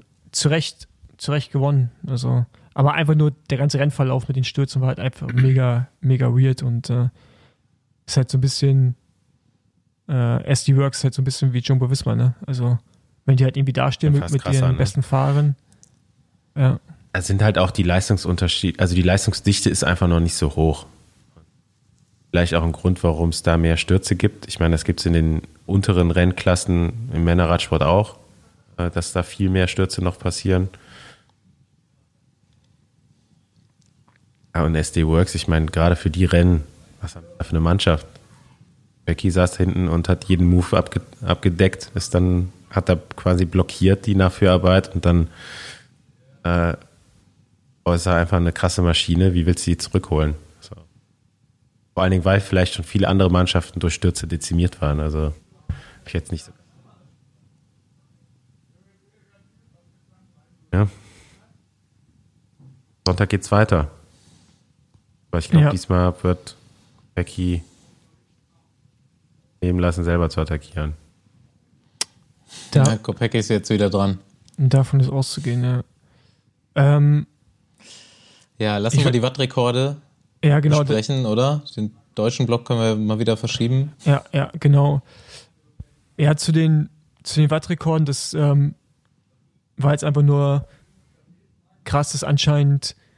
Also die Werte, über die man da spricht, das sind immer errechnete Werte. Ne? Das sind dann Leute auf Twitter, die sich dann irgendwie damit mit äh, dem Rollwiderstand vom Asphalt, äh, ob Gegenwind, Rückenwind und Pipapo beschäftigen. Und ähm, ist auf jeden Fall jetzt so, dass bei der Vuelta Catalunya sowohl Roglic als auch Pogacar ähm, auf einem Anstieg, der über 20 Minuten war, äh, einen Meinst du Evenepoel? Evenepoel, Entschuldigung. Was habe ich gesagt? Pogacar. Pogacar, genau. Roglic. Genau, Ewe, Pogacar. Evenepoel und äh, Roglic, dass die bei einem Anstieg länger als 20 Minuten, um genau zu sein, 23 Minuten 51, ein WAM, was wir letztes Mal auch schon besprochen hatten, also Vertikalmeter pro Stunde, Altitude Meters. genau, 1925 gefahren sind, errechnet. Das ist, Auf Twitter hat jemand gesagt, der hat es ausprobiert, 1800 zu fahren. Und das war kein guter Tipp vom Besenwagen. Sorry. und, und Es ähm, war keine gute Zeit. der, der, der highest, also die, die höchst gemessene WAM jemals, ja, also von der man weiß, ist von Marco Pantani. Ähm, über 20 Minuten am Flumserberg bei der Tour de Suisse 1995. Also jetzt schon ein bisschen her. ähm, und das ist, das ist krass. Also 1925. Weißt du, was das war bei Pantani? Ja, 1950. 1950, okay. Also halt nur minimal. Also ist jetzt auch alles errechnet, Ja. ne? auch das von Pantani. Mhm. Und äh, das ist, das ist einfach brutal, weil jetzt sind die natürlich einfach schon nah dran, die 7 Watt pro Kilogramm Marke damit zu brechen. Und Mhm. hier steht auch in so einem Artikel drin, einfach wie zur Ineos-Zeit, als sie angefangen haben mit Team Sky damals irgendwie zu dominieren, war halt so 6 Watt pro Kilogramm am Berg halten. Da weißt du, hast du alles unter- krass. hast du alles unter Kontrolle. Ey, ganz ehrlich, 6 Ja. Watt pro Kilogramm fahren die halt jetzt die Junioren im Training, weißt du, so ungefähr. Ja. Und äh, das ist, das ist so eine krasse Entwicklung und du siehst ja auch, wie die, die, also die sprinten ja am Ende von so einem Berg immer noch, ne? Also die, auch selbst wenn die auf Altitude fahren, fahren die ja noch ein richtiges Finale und das ist ein krasses Level und ich bin echt gespannt, wie die, wie der Giro wird. Also wenn die beiden jetzt ja schon knapp an die 7 Watt pro Kilogramm ranfahren, dann kannst du davon ausgehen, dass das beim Giro geknackt wird. Ähm, also das wird, glaube ich, eine, 7 Watt pro Kilogramm. Genau, er, errechnete. Errechnete. Ähm, das ist krass. Also. Aber alles ist ja immer errechnet. Also alles, was jetzt irgendwie im Internet zu finden ist, wenn es nicht gerade hochgeladen wurde, ist es immer errechnet. Und daher kann man es natürlich irgendwo schon immer vergleichen. Auch so mit äh, Auffahrtszeiten und so. Und finde ich brutal. Das ist 1000, fahr mal 1900. Mal gucken, wie lange Ich man das kann fahren mit dieser, kann. Das ist, mit dieser Einheit überhaupt nichts anfangen. Mit der habe ich noch nie gearbeitet. ja, das ist halt. Ey, wenn man so ein bisschen jetzt Hobby, aus Hobbyperspektive so einen längeren Berg so normal zügig hochfährt, so dass es, es ist nicht langsam, aber es tut auch definitiv noch nicht weh, dann fährt man so 700, 800 Höhenmeter pro Stunde. Ich- ich jetzt so. Ich glaube, ich hatte noch nie, einen- noch nie einen Tacho, der das anzeigen konnte. Nee, das brauchst du nicht den Tacho. Ja, das wird auch ja auf am Ende. Strava, kannst Ja, du genau. nachher in die Segmente gucken, da wird das Wirklich? angezeigt auch. Ja. Nee, Ja, ja. habe ich gerade du eben Berg- versucht ja, ja. nachzugucken. Ich bin heute den Berg raufgefahren, da wollte ich nämlich mal gucken. Guck mal auf musst in die Desktop-Version. Okay, Ja. Mach ich Das jetzt. ist Redet mal weiter, ich mache das manchmal gerade. Ja, das Ja, ist ja, nämlich, das ist mal. nämlich äh, Du bist ja, ja schon, Drachenfels hochgefahren, ne? also zur, zur Analyse im Nachhinein auch dann zu sehen, wie schnell so ein, so ein Berg irgendwie gefahren wurde, ähm, ist das dann auch schon mal ganz interessant. Ähm, aber das ist, ey, das ist brutal. Also es ist wirklich kom komplett absurd. Also Hatten wir nicht mal einen Sportwissenschaftler im Podcast, der gesagt hat, das geht nicht? ja, hatten wir. Was genau? 7 Watt pro Kilogramm. Ach so, ja.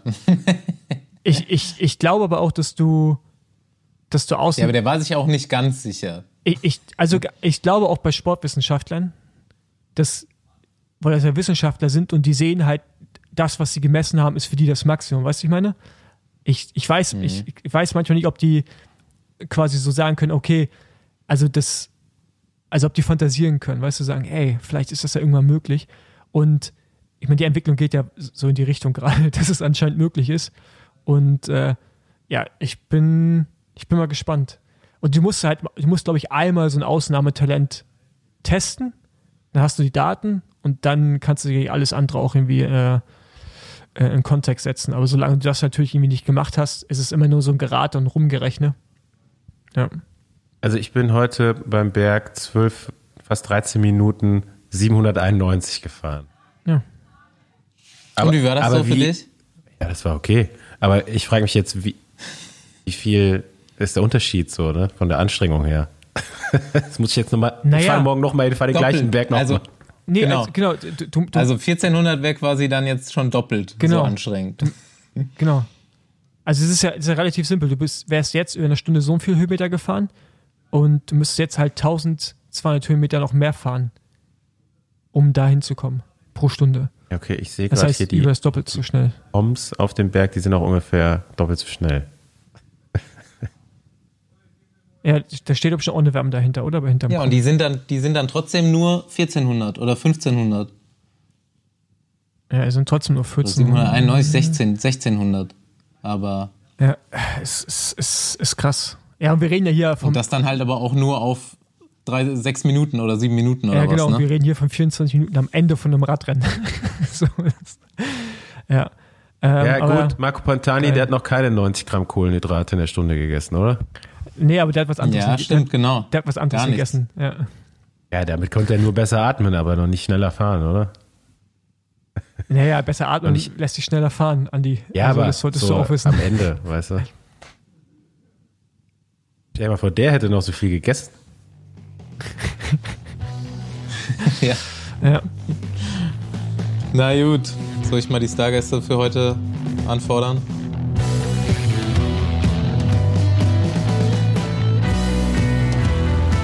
Besenwagen nach Südafrika gefahren, extra Außenreporter, erste Mal, glaube ich, im Leben, weil äh, Boy, Boy Group, Boy Band hat fast Cape Epic gewonnen.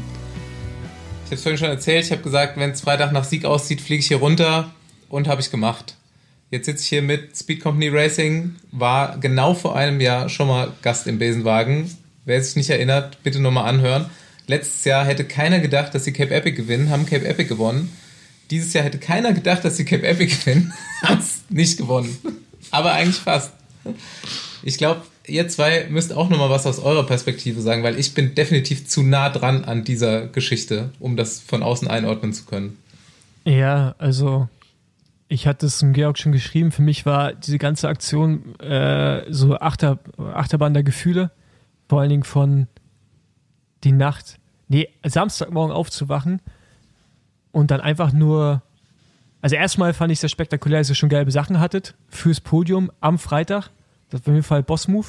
Ähm, das hat euch leider nicht so viel Glück gebracht für, für, für den Samstag dann, aber ähm, nee, hat Spaß gemacht, das alles zu verfolgen, aber ich muss sagen, so der Samstagmorgen war dann nicht so schön. Also ich hätte irgendwie schon gedacht, so, wenn Basti schon rüberfliegt und unsere Eifelrunde sausen lässt, dass es wenigstens auch lohnt. Aber so ist er leider nur für den zweiten Platz runtergekommen. Nein, aber ähm, Ja. Scherz, Scherz beiseite, also, Nee, äh, also, Also wir, wir waren natürlich ähm, das war natürlich mega ärgerlich mit dem, kurz, äh, mit dem Defekt. Ich, ich, ich, will noch kurz, ich will noch kurz äh, weiter rumschleimen und dann, dann könnt ihr erklären. Ähm, aber Riesenrespekt und äh, ich habe es jeden Tag verfolgt, war geil. Und äh, ich, ich hoffe, es sind mehr Leute sind auch noch Mountainbike-Fans geworden, weil irgendwie hat das schon Spaß gemacht anzusehen. Und dieses ganze Format und mit den, mit den Kameras, die euch dann hinterherfahren auf den E-Bikes und so, voll geil. Also irgendwie, irgendwie auch geil. Also so Flandern hey, Mountainbike-Rundfahrt irgendwie, irgendwie geiler als Eintagesrennen Mountainbike. Und aber man hat in Deutschland auf jeden Fall den Eindruck gehabt, dass es mehr Fans geworden sind jetzt. Ja, ähm, klar sind wir befangen hier mit der Einschätzung, ob das jetzt mehr Aufmerksamkeit gewonnen hat äh, in den letzten Tagen. Aber ich habe auch so das Gefühl gehabt, äh, die allein die Resonanz, die wir bekommen haben von Leuten, die an zufälligen Orten äh, unsere unsere Gesichter in irgendwelchen Anzeigen gesehen hat, wo der Newsflash durchgelaufen ist, im Bahnhof oder in Flughäfen, Metro und so weiter. Ähm, ich glaube, da ja, da hat das ganze Event schon große Wellen geschlagen. Ähm, ja, nichtsdestotrotz, wie ihr schon gesagt habt, haben wir halt den ersten Verliererplatz gemacht. Also äh, haben wir doch was gewonnen. Doch einen ersten Platz haben wir gemacht. Ähm, ja, und Basti hat sein Wort gehalten, ist trotzdem runtergekommen. Und jetzt sitzen wir hier zusammen ähm, in der Filmlocation von äh, Love Island und drehen die nächste Staffel. äh, nee, äh, ja, lass ein bisschen die, die Beine baumeln jetzt die nächsten Tage und alles nochmal sacken, weil ähm, ja, es war auch für uns eine Achterbahn der Gefühle. Und äh, ich habe jetzt noch irgendwie so ein bisschen im Ohr der Kommentar von, von Nino an der Siegerehrung dann am, wann war das nochmal, Samstag? Nee, äh, war vorbei. Oder nee, wann, wann sind wir in, in, in Gelb gefahren? Achso, am Freitag. Genau, freitags. Da hatte freitags äh, hatten wir die zum ersten Mal das gelbe Kit ausgepackt und auch die äh, vorher schon gedruckte und präparierte Hose mit den gelben Logos dann gezeigt. Und ähm, ist mir so ein bisschen im Kopf geblieben, was Nino dann gesagt hat, Nino Schurter bei der Siegerehrung, hey, das blinkt unkrück. Und ähm, ja, einen Tag später explodiert uns dann ein Schaltwerk. äh, keine Ahnung, ob das jetzt dann irgendwie Zufall war oder dann von Nino Schutter Mountainbike Gott hochbeschworen. Äh, ob der irgendwie Einfluss hat darauf, keine Ahnung, aber äh, das ist mir so immer so, ja, hat so, einen, so einen bitteren Beigeschmack irgendwie gehabt. Naja, aber ich glaube, mit unserer Performance können wir zufrieden sein. Wir haben gezeigt, dass wir wieder nach letztem Jahr äh, konkurrenzfähig sind, haben auf jeden Fall die Beine gehabt, um nach vorne mitzufahren. Äh, wir haben die, die letzte Etappe für uns entscheiden können, haben die Königsetappe gewonnen und ich denke auch mit der Fahrweise wieder geglänzt, die die Herzen von allen äh, erobert hat. Und ähm, ja, ich glaube, wir sind zufrieden, oder? Meins auf jeden Fall. Ich habe ich hab Epic eigentlich sonst immer nur so am Rande verfolgt. Jetzt habe ich äh, ja, eigentlich alle Etappen geguckt, außer die, wo euch das Schaltwerk platzt. Weil ich eigentlich dachte zu dem Zeitpunkt, ja gut, die waren jetzt so stark in den letzten Etappen. Äh, die Tendenz ging eigentlich immer weiter nach oben. Und äh, ich habe ja auch Basti auf jeden Fall gut zugeredet, den Flug auf jeden Fall zu buchen, denn das musste mitnehmen, die, die Siegesfeier. Ähm, ja, hat dann leider nicht geklappt. Ja.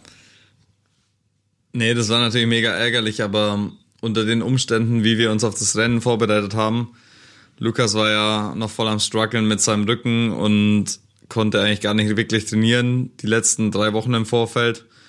Der hat das dann eigentlich alles nur über äh, Biss und Ego geregelt, das ganze Rennen. Ähm, und gut, also ich war eigentlich schon ziemlich gut in Form, ähm, habe mich auch im Vorfeld gut gefühlt und äh, habe deswegen eigentlich, ja, ähm, jetzt keine Probleme gehabt, groß. Aber ähm, ja, es war eigentlich nicht absehbar, dass wir so gut performen ähm, und das Ganze dann ja zu so einem großen Erfolg wird. Äh, von dem her, ja, wir hatten natürlich auch deutlich mehr Druck. Also ähm, letztes Jahr sind wir da als Underdogs angekommen und hatten eigentlich irgendwie nichts zu verlieren und dieses Mal war natürlich dann schon alle Augen auf uns gerichtet. Wir mussten im Vorfeld sogar auf Englisch äh, Interviews geben. Paradedisziplin von Georg. Ja, ich, ich, ich, ich habe ja. hab schon gelernt, dass du Pressesprecher geworden bist, äh, Lukas. Äh, ja, der, der alte Showman, ey. Äh, nee, da, da, da bin ich wahrscheinlich weniger talentiert, äh, um da vor der, vor der Kamera mit großen Sprüchen zu glänzen. Ähm, da ist Lukas eher der Mann dafür. Und Nee, es war definitiv, wir sind hier angekommen und haben direkt gemerkt, äh, dass irgendwie die Aufmerksamkeit von den Medien einfach eine ganz andere ist, als es letztes Jahr war. Und ich glaube, allein damit klarzukommen, jeder, der es irgendwie schon mal in der Situation war oder irgendwie probiert hat, irgendwo als Titelverteidiger hinzugehen, auch wenn es nur irgendein Alpencup, keine Ahnung was ist, merkt einfach, dass die Erwartungshaltung, Erwartungshaltung eine andere ist und dass man da irgendwie auch sich selber mal schnell ein bisschen äh, reinstresst und für mich war das eigentlich der größte Erfolg, dass wir einfach dann trotz dem ganzen Drumherum irgendwie einfach wieder da waren und abliefern konnten, ja.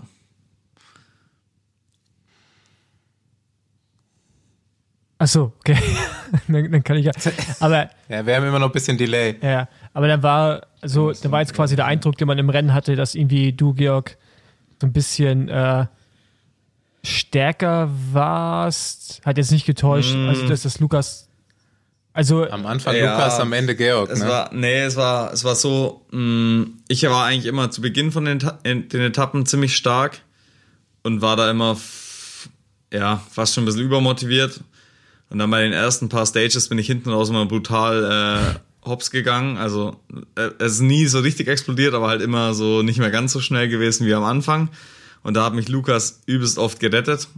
Ähm, aber dann, ja, gerade so gegen Ende des Rennens habe ich mich voll gefangen und ich hatte dann die letzten zwei, drei Etappen echt das, das übelst gute Bein. Also, ja.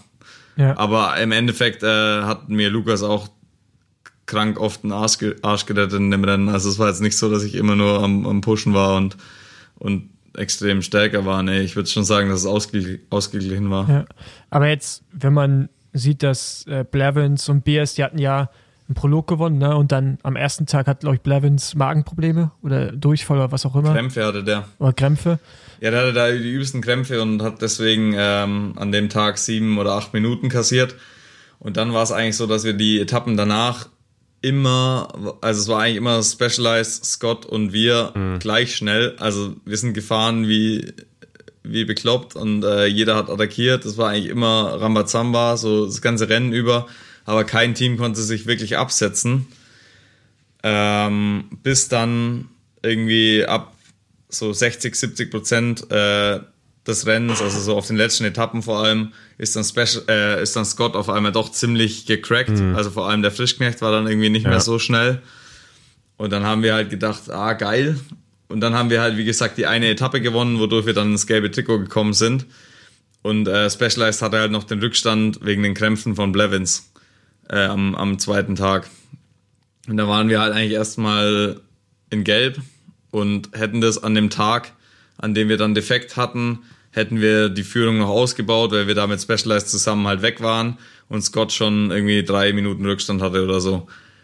Also wir wären dann ziemlich komfortabel im gelben Trikot gewesen, aber dann kam halt, wie gesagt, das mit dem, äh, mit dem Schaltwerk, was halt dann versagt hat. Und ähm, da haben an dem Tag, wir mussten halt dann quasi wieder eineinhalb Kilometer zurück in die Tech Zone, uns ein neues Schaltwerk montieren und eine neue Kette drauf machen und wieder die eineinhalb Kilometer bis zu dem Punkt fahren, wo wir waren. Und das haben wir eigentlich auch ziemlich geil gemacht, weil wir haben mit der ganzen Aktion halt nur elf Minuten verloren. Brutal. Aber Und, äh, ähm, habt ihr, wisst ihr, wie lange alles gedauert hat? Also, also Ja, halt ein, zweimal eineinhalb Kilometer Radfahren, kannst du dir ungefähr Ja, ausrechnen. Pipapo, es war relativ flach. Ja, wobei- vielleicht wobei ich nicht 25 treten ja, konnte, du hast Baum schon- konnte nicht treten in die eine Richtung, den musste ich halt schieben. Aber ich denke mal, da kannst du mit einem 25er Schnitt rechnen. Also, keine Ahnung, waren das halt, allein das Fahren waren wahrscheinlich irgendwie so vier, fünf Minuten und dann halt nochmal irgendwie fünf bis sechs Minuten Schaltwerk tauschen.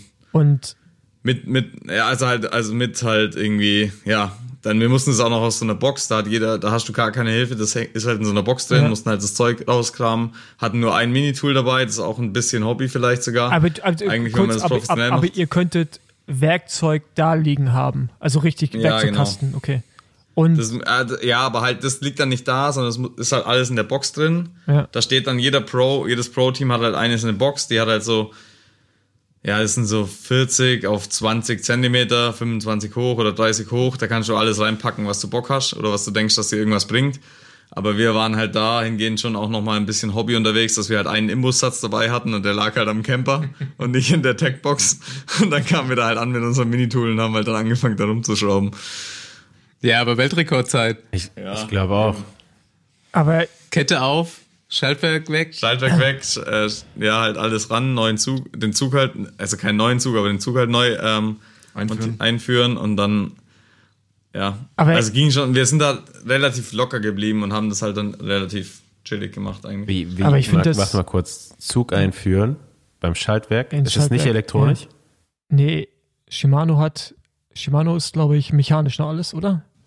Ja. Ja, also Shimano hat sich vor langer Zeit mal dafür entschieden, äh, die Top-Gruppe weiterhin manuell, äh, analog laufen zu lassen, also nicht digital. Ähm, jetzt, gerade 2023, haben die jetzt ein XT, also eins unter der, der Top-Gruppe, äh, ein elektronisches Schaltwerk wieder rausgebracht. Äh, ja, deswegen sind wir, glaube ich, noch die einzigen gewesen im Top-Fahrerfeld mit mechanischer Okay. Schaltung. Die anderen zwei Teams waren schon auf SRAM unterwegs mit dieser Aber ganz ehrlich, ist das nicht sogar besser so? Also ich weiß nicht, Hm, Nee. hätte man das nochmal neu synchronisieren müssen, das neue Schaltwerk? Ja, aber das geht ja Also ich schnell. weiß nicht, ja. Das ist, also das ist ja wirklich, das, das machst du ja innerhalb von einer Minute synchronisierst du das, wenn nicht sogar schneller. Das sind irgendwie so zwei Handgriffe. Ja, also ich glaube, dass die, ähm, ja, dass das, dass das Tauschen von einem elektronischen Schaltwerk doch äh, leichter geht als von einem äh, mechanischen. Und ich weiß nicht, ob ihr euch dann auch schon mal die, die Promo-Videos angeguckt habt von, von SRAM. Ich will jetzt nicht zu viel Werbung machen, weil noch, noch zahlen sie nix. Äh, aber das sieht schon relativ stabil aus und ähm, ja, kann man nur spekulieren. Vielleicht wäre der Defekt, den wir da uns da eingefangen haben mit dem, mit dem Draht, der ins untere Pullywheel hochgezogen worden ist und dann im oberen dann die, die katastrophale, äh, ja, wie soll ich sagen, Verletzung des, des Schaltwerks hervorgerufen hat, äh, wäre vielleicht mit dem neuen SRAM-Schaltwerk nicht passiert. Um es nochmal zu erklären, ihr wart an dem Tag schon alleine mit Specialized unterwegs und hattet Scott auch schon abgehangen und wärt vermutlich mit Specialized bis ans Ende gekommen und hättet die Führung in der Gesamtwertung nochmal ausgebaut. Ja, also wir sind äh, zu dem Zeitpunkt, äh, als das, äh, als das Malheur passiert ist, da waren wir schon virtuell mit äh, drei Minuten vor dem zweiten und zweiter zu dem Zeitpunkt war war Scott. Äh, wären wir mit der gleichen Zeit ins Ziel gekommen wie wie Specialized, mit der wir also mit dem Team wir in der äh, Spitzengruppe waren, hätten wir viereinhalb Minuten im Ziel gehabt auf dem zweiten auf Scott und wären mit viereinhalb Minuten Vorsprung in die letzte Etappe gestartet. Äh, das ist natürlich eine, wäre eine komfortable Kon äh, Position gewesen. Und so sind wir halt mit auf Platz drei mit ähm, sieben Fünfeinhalb. oder fünfeinhalb, genau, mit fünfeinhalb auf Platz eins und eineinhalb äh, und äh, Ja. vier, vier Minuten, vier Minuten auf, ähm, auf Scott gestartet. Also ja, und dementsprechend mit fünf Minuten Vorsprung dann. Nee, fünf, fünfeinhalb auf Scott und fünfeinhalb hatten wir Rückstand auf Scott und äh, vier auf Specialized. Ja. Genau, und dann hätte, genau, wir hätten halt im Endeffekt am letzten Tag komplett die Solo-Ausfahrt machen müssen, aber Specialized war einfach viel zu stark. Also wir konnten die nicht droppen, die waren krank unterwegs und ähm, sind dann mit Specialized zusammen, haben wir auf Scott knappe sechs Minuten rausgefahren am letzten Tag und sind dadurch noch auf den zweiten Platz vorgerutscht und Specialized hat halt quasi noch die, die eineinhalb Minuten, die sie auf Scott noch Rückstand hatten, rausgefahren oder viel mehr sogar und sind halt dann Erster gewesen. Und wir hatten dann, glaube ich, auf Specialized halt irgendwie noch, noch drei Minuten 50 oder so Rückstand, ja. Ja. Aber wie gesagt, die ganze Schaltwerkaktion haben wir halt die elf Minuten verloren.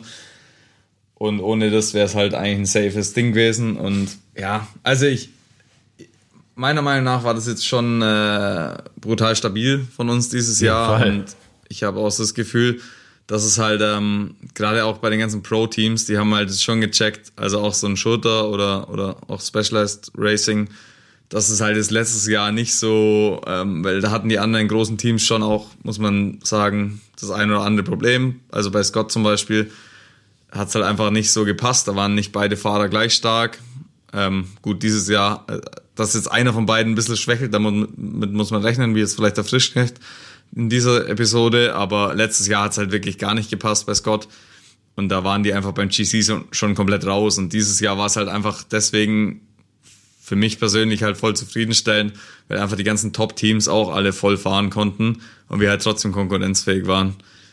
Und von dem her ähm, war das schon mega geil. Ähm, aber ihr wart jetzt trotzdem wieder nur mit den mit euren beiden Federn da, oder? Das wollte ich auch fragen, Physios? ja. Genau. Wir hatten, wir, wir hatten die ganze Zeit aber auch eine Physio, die Tanja mit dabei, die aber Südafrikanerin ist und ähm, quasi waren da physiotechnisch immer top äh, verpflegt. Dann ist unser Mechaniker, der Jens, noch da gewesen. Der ist zwar selber das äh, Cape Epic gefahren, ähm, der wird uns aber dieses Jahr auch übers Jahr hinweg immer mehr äh, unterstützen. Und ähm, der war noch dabei. Genau.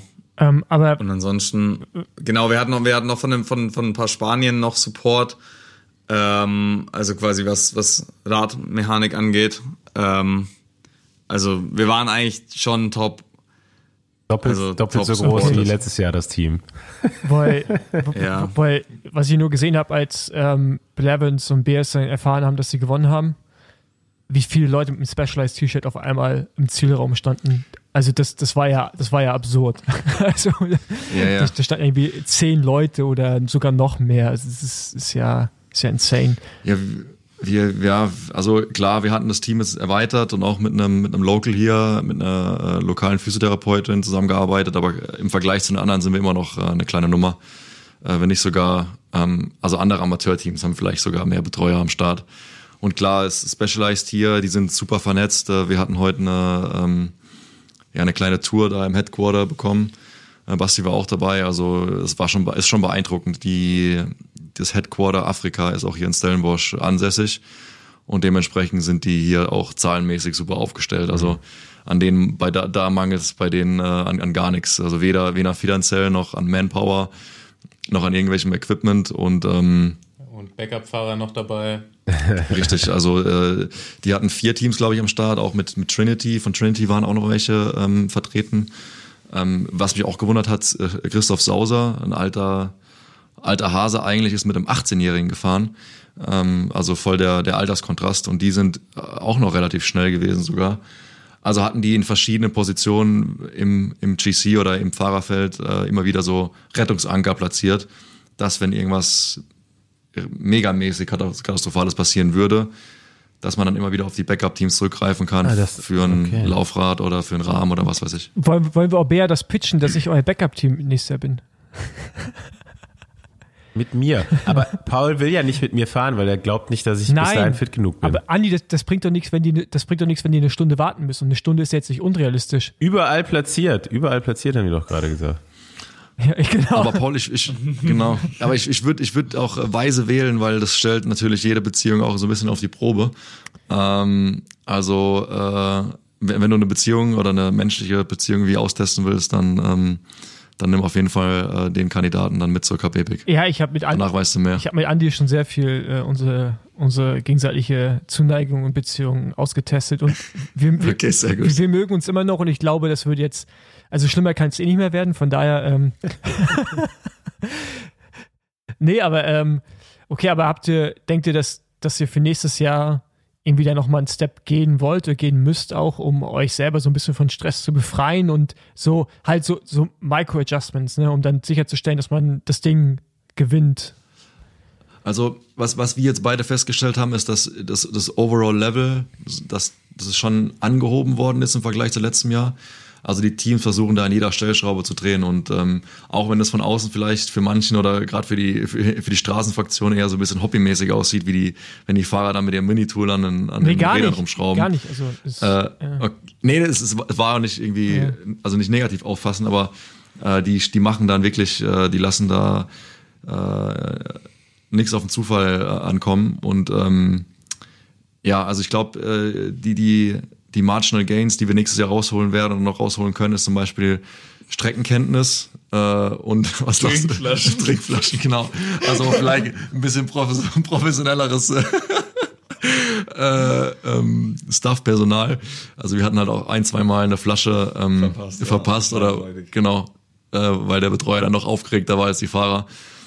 Ja, es sind einfach so Kleinigkeiten. Also ich glaube, wir werden jetzt nicht äh, unseren, unseren Plan komplett über den Haufen werfen, aber auch eine, einfach eine frühere Anreise oder auch mal ein bisschen länger hier im Vorfeld sich aufhalten, um an um an sich, sich ans Umfeld zu gewöhnen, an den Boden, weil das halt einfach noch was anderes ist. Ich meine, Paul, du, du hast uns auch besucht in, in der deutschen Toskana im, im Dezember und äh, ist dann doch was anderes, äh, bei fünf Grad im Regen im, im Matsch zu spielen und dann hier in den Flieger zu steigen und dann auf einmal musst du hier Vollgas geben in ja, zwischen irgendwas zwischen 20 Grad und, und 40 Grad mit, äh, mit Bodenbedingungen, die du hier, also in Europa, Mhm. nicht äh, äh, simulieren Hab ich kannst. gesehen. Hattet- eine- ihr, hattet, also- ihr hattet ja schon sehr viel Matsch, muss man sagen. Ne?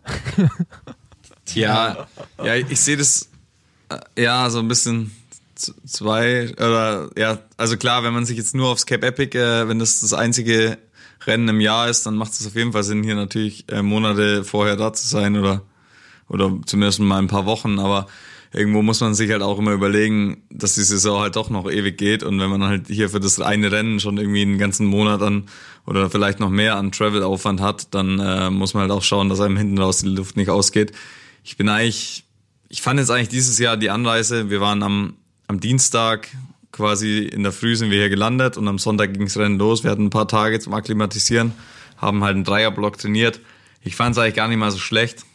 Vielleicht ein bisschen länger vorher kann man schon da sein. Wir überlegen auch, ob wir hier, wenn wir es so richtig auf die Südafrika-Schiene machen, ob wir hier noch im Vorfeld noch ein anderes, kleineres Etappenrennen, das Tankwa-Track fahren und vielleicht mal die Rennen in Spanien auslassen, die wir jetzt im Vorfeld gefahren sind, dass wir halt dann vielleicht wirklich hier einfach einen Monat lang sind. Schaden tut's wahrscheinlich nicht. Aber nichtsdestotrotz, wie gesagt, es hat eigentlich ja doch alles ganz gut hingehauen und ich glaube, so grobe Fehler haben wir auch dieses Jahr nicht gemacht, außer das mit dem Schaltwerk, was halt nicht wirklich ähm, in unseren Händen lag, wo wir halt ein bisschen ausgeliefert waren, aber sowas kann halt einfach auch passieren. Ja, und ähm, ansonsten Man war muss ja- eigentlich alles. Man muss ja eher die Frage stellen, warum sind die anderen so scheiße mit so viel Vorbereitung? Ihr hättet ja trotzdem gewonnen. Naja, aber, das, aber, aber, die, aber, die, aber die wie Aussage. gesagt, wir, wir, wir waren ja auch top vorbereitet. Also wir, Ja. es ist ja nicht, nicht nur, weil irgendwie, ähm, keine Ahnung, doppelt oder dreimal so viel Stuff da ist, äh, müssen die Fahrer ja nicht besser vorbereitet sein. Also wir haben, es wäre jetzt gelogen, wenn wir sagen würden, wir sind scheiße vorbereitet, vorbereitet ins Rennen gegangen. Klar, Baumi hatte seine, seine Rückenprobleme, aber auch er hat nach bestem Gewissen alles gemacht, um wieder, wieder möglichst schnell aufs Rad zu kommen und hier möglichst schnell zu performen.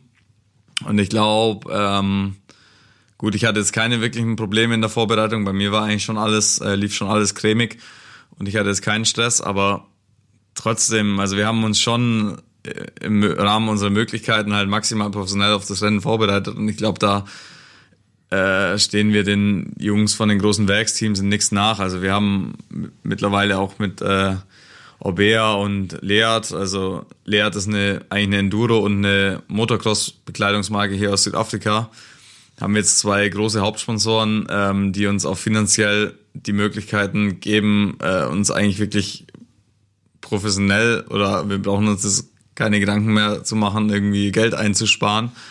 Zumindest nicht, äh, ja, klar, äh, bei einem, bei einem kleinen Rennstall wie unserem bleibt halt immer mehr für dich übrig, wenn du jetzt nicht ins teuerste Hotel gehst, aber ähm, im Endeffekt können wir machen, wie wir wollen und wir haben alle Möglichkeiten und von dem her stehen wir denen jetzt nichts nach. Also wir, das wäre jetzt ein bisschen übertrieben, wenn wir uns hier als komplette, sag ich mal, Pleitegeier verkaufen, die irgendwie, ach so, beschissene Trainingsbedingungen haben. Also das wäre jetzt ein bisschen übertrieben. Ja, weil du ja vorhin auch meintest, dass man Prioritäten, oder nicht Prioritäten setzen, aber gucken muss, weil die Saison ist noch lang.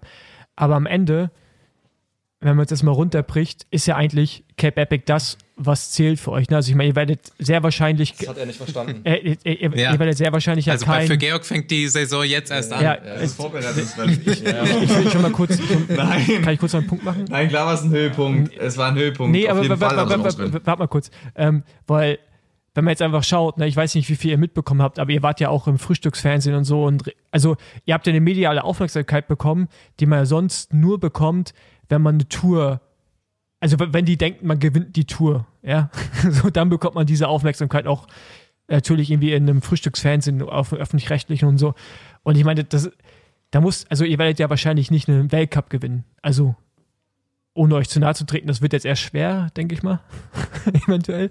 Ähm, und äh, oh, Ich habe halt Bock. ja, Aber ja, ja, genau, das aber das schwer. ist halt, aber das ist ja, ne, ich meine, wenn das Ding Aber noch. selbst, ich geb dir- aber selbst dann, Aber- aber selbst ich- dann bist du nicht im Frühstücksfernsehen. Ja, aber ich, mal. ich gebe ich geb dir voll recht, Paul. Ähm, das ist auch das ist der Punkt. Jetzt haben wir gerade einen, einen guten Moment gehabt hier von dir nicht, Hände berührt. Nee, aber ich gebe dir voll, voll recht, ähm, dass, äh, dass das die Einzigartigkeit von, von der Cup Epic, äh, was, was die mediale Aufmerksamkeit angeht, ähm, im, im Mountainbikesport durch nichts zu ersetzen gibt. Also selbst ein Lukas Schwarzbauer ist noch nicht im Frühstücksfernsehen gelaufen und der ist der seit seit Jahren erfolgreichste Mountainbiker und war ja auch schon hier zu Gast, super Typ. Ähm, der hat es auch noch nicht in die Sportschau irgendwie geschafft oder in, in, ins Frühstücksfernsehen. Und ähm, selbst wenn du hier irgendeinen, also Georg hängt halt, glaube ich, noch arg am, am Cross-Country-Sport mit Herzblut dran. Ähm, aber strategisch gesehen äh, müssten wir aus, aus meiner Sicht, und da sage ich jetzt mal einfach mal, äh, auch wie er immer sagt, meiner Meinung nach, äh, alles daran setzen und, und nichts im Zufall überlassen, um bei der Cup Epic nächstes Jahr wieder, ähm, ja, wieder ganz oben zu stehen, weil die Cup Epic gibt uns die Relevanz und auch die, ähm, ja, die Legitimation, äh, als, als Rennstall wahrgenommen zu werden, aber auch auf, auf allen Plattformen, nicht nur in unserer kleinen Bubble, sondern halt auch sowas wie, wie du gesagt hast, im Frühstücksfernsehen, Morgenmagazin, was weiß ich. Ähm, deswegen, ähm, ja, äh, jemand wie Karl Blatt hat sich auch sein, sein ganzes Leben, seine sportliche Laufbahn irgendwie über die Cup Epic definiert und sich auch irgendwas aufgebaut, ohne einen Weltcup zu gewinnen. Und äh, ja, runtergebrochen äh, interessiert sich keiner für irgendein so C1-Rennen oder, oder ein HC-Rennen. Ja gut, aber das, in der Schweiz. Also ich meine, es ist ja, also ich glaube, es ist auch wichtig, dass man für andere Sachen brennt. So, wenn du halt so wie nee, Georg, voll. weil ich glaube, Georg wäre auch nicht so gut, wenn er nicht für die anderen Sachen brennen würde, weil Weißt du, das ist ja, jetzt, ja, genau, da muss ich jetzt auch mal nochmal zwischengrätschen.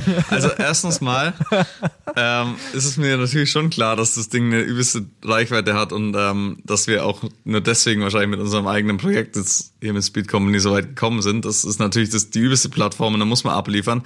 Aber trotzdem bin ich halt da auch immer nicht so ein Fan davon, dann ich weiß nicht, ob es das besser macht, wenn man jetzt hier halt sich komplett verrückt macht wegen dem Rennen, weil irgendwie wissen wir halt beide, wir haben das drauf und können da vorne mitfahren, was wir vielleicht bei anderen großen Rennen wie im Weltcup jetzt aktuell noch nicht auf dem Kasten haben, muss man ganz ehrlich so sagen.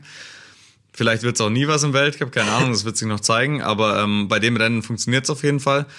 Aber ich denke mir halt auch immer, ähm, ja, man muss halt auch immer die Kirche im Dorf lassen und irgendwie zu viel optimieren ist meiner Meinung nach irgendwo am Ende des Tages auch nicht äh, nicht so gut. Also ich meine, wir sind halt dann beide, wenn wir jetzt hier äh, monatelang im Vorfeld schon da sind, auch viel von unseren Families getrennt und ähm, ich merke halt immer, dass mir persönlich dann sowas zum Beispiel auch wichtig ist, dass ich halt einfach auch meine Vorbereitungen daheim machen kann im gewohnten Umfeld und nicht irgendwie schon vier, fünf Wochen lang äh, vorm Rennen dann hier unten sitz und mich verrückt mache. So. Also, weiß, es muss ja nicht zwangsläufig die, die optimale Vorbereitung sein, dass man irgendwie schon monatelang vorher da ist und irgendwie den Boden, äh, jeden, jedes Sandkorn mit dem Vornamen kennt, aber dafür irgendwie halt, keine Ahnung, sich komplett verrückt macht. So. Das ist halt meine, meine Ansicht, so, dass man halt irgendwo so einen Zwischenweg finden muss. Das ist halt immer ein Kompromiss dann, ja. Ja, also ich finde es auch mega, dass ihr äh oder eigentlich auch, dass Georg so diesen zweigleisigen Weg Vollgas durchzieht, ähm, weil es euch, glaube ich, auch extrem schnell macht in den Marathonrennen. Und Lukas setzt auf jeden Fall, glaube ich, mehr auf Marathon insgesamt. Ich glaube, da wird auch wieder Vollgas-Konzentration auf die WM mhm. stattfinden. Und das Duo funktioniert ja einfach. Man muss sich da äh, halt irgendwie keine Sorgen machen und ihr macht euch wenig Sorgen. Und so wie es läuft, läuft es perfekt. Ja, ich glaube, unsere, unsere Stärken und Schwächen ähm, ergänzen sich ganz gut. Klar, wie Georg schon gesagt hat, zum Beispiel auch diese äh, Ausgabe äh, war er halt am Anfang einfach äh, schneller oder stärker, spritziger und ich musste ihn eher so ausbremsen. Aber dafür hatte dann er dann ähm, die Unterstützung von mir dann gegen Ende. Und äh, trotzdem, trotzdem, dass es irgendwelche Diskre Diskre Diskrepanzen gibt äh, in der Stärken-Schwächen-Auslastung, ähm, sind die nicht so gravierend, dass man sich jetzt gegenseitig komplett ausbremst. Äh, ich glaube, wir können da mehr voneinander profitieren, als dass man voneinander leidet. Nee, ähm, ich, ich glaube, wir sollten euch noch ein bisschen Material für euren eigenen Podcast lassen, oder? Über das ihr reden könnt. Ja, genau. Der, aber ich will noch eine abschließende Frage stellen. Äh, wird Speed Company in Zukunft jemals Pussy Tactics fahren? Paul, du hattest ja gesagt, dass du äh, die Taktik so geil fandest, ähm, als du es gesehen hast, äh, den einen vorzuschicken und ähm, der Stärkere gewinnt dann einen Sprint gegen die anderen. Ja, die, die, ja natürlich. Also ganz ja, ehrlich. Das ist auch geil. Die, die Taktik das war, war mir ja völlig klar. Als die, als, also äh, rein als Rennfahrer, ey, richtige Taktik, aber natürlich kann ich verstehen, dass ihr das scheiße findet, aber ich muss halt, ich war halt aber auch nicht vor Ort und für mich sah das so aus, dass ihr halt das halt auch geschehen lassen. Weißt du, so. Ja, ja, ja, Also, genau so aber ich war auch nicht da. Das also, sah vom Fernsehen genau, so aus. Paul, Ja. das stimmt auch. Also ich, ich, wir sind da oben den Berg ge- hochgejuckelt und dann wussten halt Blevins und Biers genau da oben geht ein Trail los und wir wussten es halt nicht. Und dann haben sie sich halt vorbeigeschoben und ich dachte so, ah krass, die können ja noch. Und dann fahren sie links weg und waren im Trail und wir waren halt hinten dran und ich habe genau gewusst, Alter, die, wir sind jetzt gefickt. Und dann ging halt wie gesagt die Lücke auf. Blevins fährt vor uns her, bremst uns aus. Dann hat sogar Biers noch einen Platten gehabt. So einen leichten Schleicher. Dann sind sie noch umso lahmer gefahren. Und jedes Mal, wenn es kurz Überholmöglichkeiten gab, hat er Blevins voll angetreten, dass wir nicht vorbeikamen.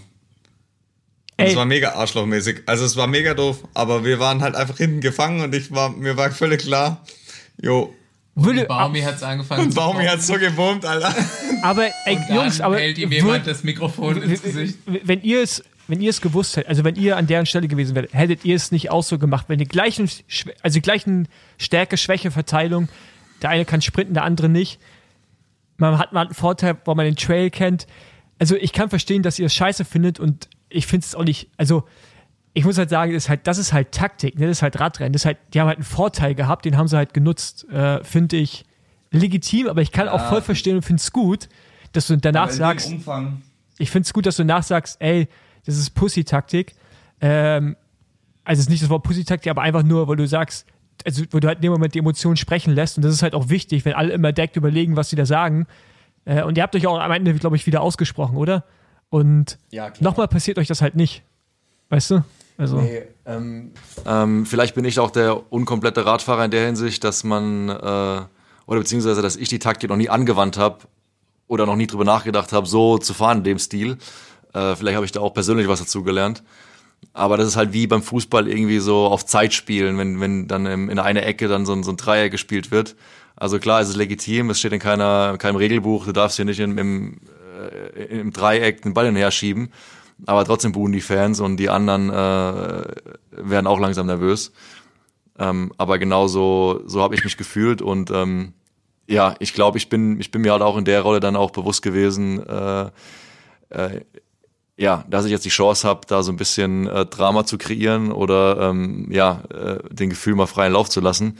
Und ich glaube, äh, auch das Feedback, was ich bekommen habe von der Epic Series oder von den Veranstaltern, ähm, äh, die fanden es, glaube ich, auch nicht schlecht, dass da so ein bisschen äh, Spice reingekommen ist in die ganze Geschichte. Sowas wollen doch die Zuschauer sehen. Und ganz- und wir haben es wieder hören. Ja. ganz ehrlich. Und ey, und ist auch voll, ist auch cool und korrekt, dass, dass ihr sagt, ihr würdet es nicht machen.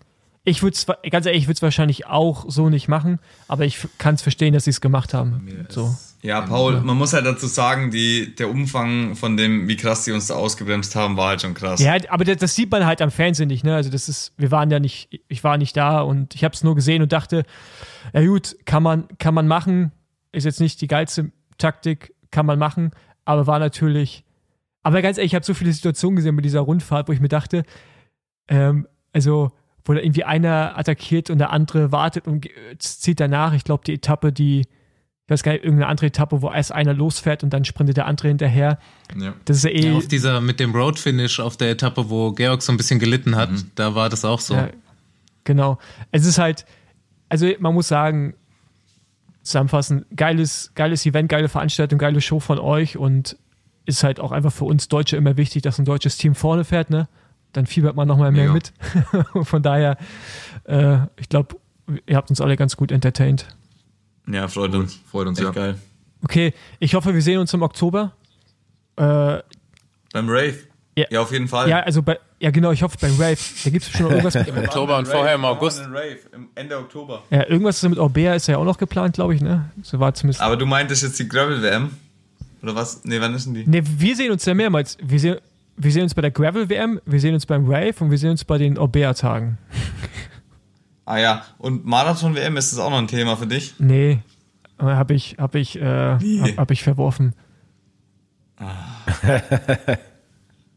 ich, ich, kann, ich kann, ey, so wie ihr, ne, ich kann auch nicht alles machen. Ja, aber Paul, ähm, Cup Epic könnte auch mal so ein Ziel für dich sein. Guck mal, Lachlan Morton hat jetzt, äh, war am Start, dein, dein Kollege Kiegel, Svensson. Partner suchen. Ja, Ja, du brauchst, ich, du brauchst einen Partner. ich brauche einen Komp also Ich hab. ich will, ich brauche einen kompetitiven Partner. Also ich weiß, ich kann da nicht vorne mitfahren, aber ich hätte zumindest das Gefühl, ich, also, Also ich möchte nicht ganz stark gehen und wissen, dass es hier nur ein Urlaub wird. Ich bin halt einfach noch zu Das ehrgeizig. wird's garantiert nicht. Ja. Ich habe auch mal, also ganz ehrlich, ich habe Bock mit Andy, wenn wir beide die 40 überschreiten, habe ich Bock mit Andy da an den Start zu stehen, weil dann setzen wir uns jeden Abend dahin an Camper, trinken Sixer, alkoholfrei ist natürlich und, äh, und, und, und, und, und genießen das. Aber bis dahin möchte ich mir gerne einfach noch die Karten legen und äh, ja, mir mein Leben schön reden. Ja. Das ist auch okay. Ja, geil. Gut, Viel Erfolg. ja. Ist das jetzt eigentlich hier nur mir aufgefallen oder hat Lukas Baum Ähnlichkeit mit dem jungen Lance Armstrong? Ja, hat er.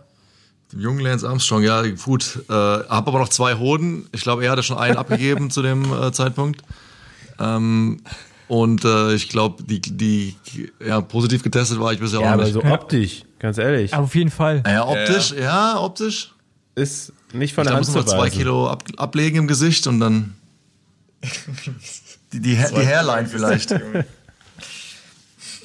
Okay, Jungs, ich, ich habe Hunger. Äh, äh, Ja. und Andi, glaube ich, auch. wir müssen jetzt auch noch ähm, zehn, um die 10 Flaschen Wein verdrücken, weil die haben wir gewonnen und die müssen weg. Oh ja. Wir haben keinen Platz mehr im Ihr, Gepäck. ihr tut. Ja, ich würde sagen, Südafrika lockt sich jetzt langsam mal aus Genau. hier. Wie lange, seid, Ja. wie lange seid ihr noch da? Bis Freitag. Ja, Basti, viel Spaß noch. Komm, komm gut heim und äh, tschüss. Ciao, ciao, Paul. Ciao. Ciao. War geil. Ciao, ciao, Danke für die Andi. Einladung. Ciao. Äh,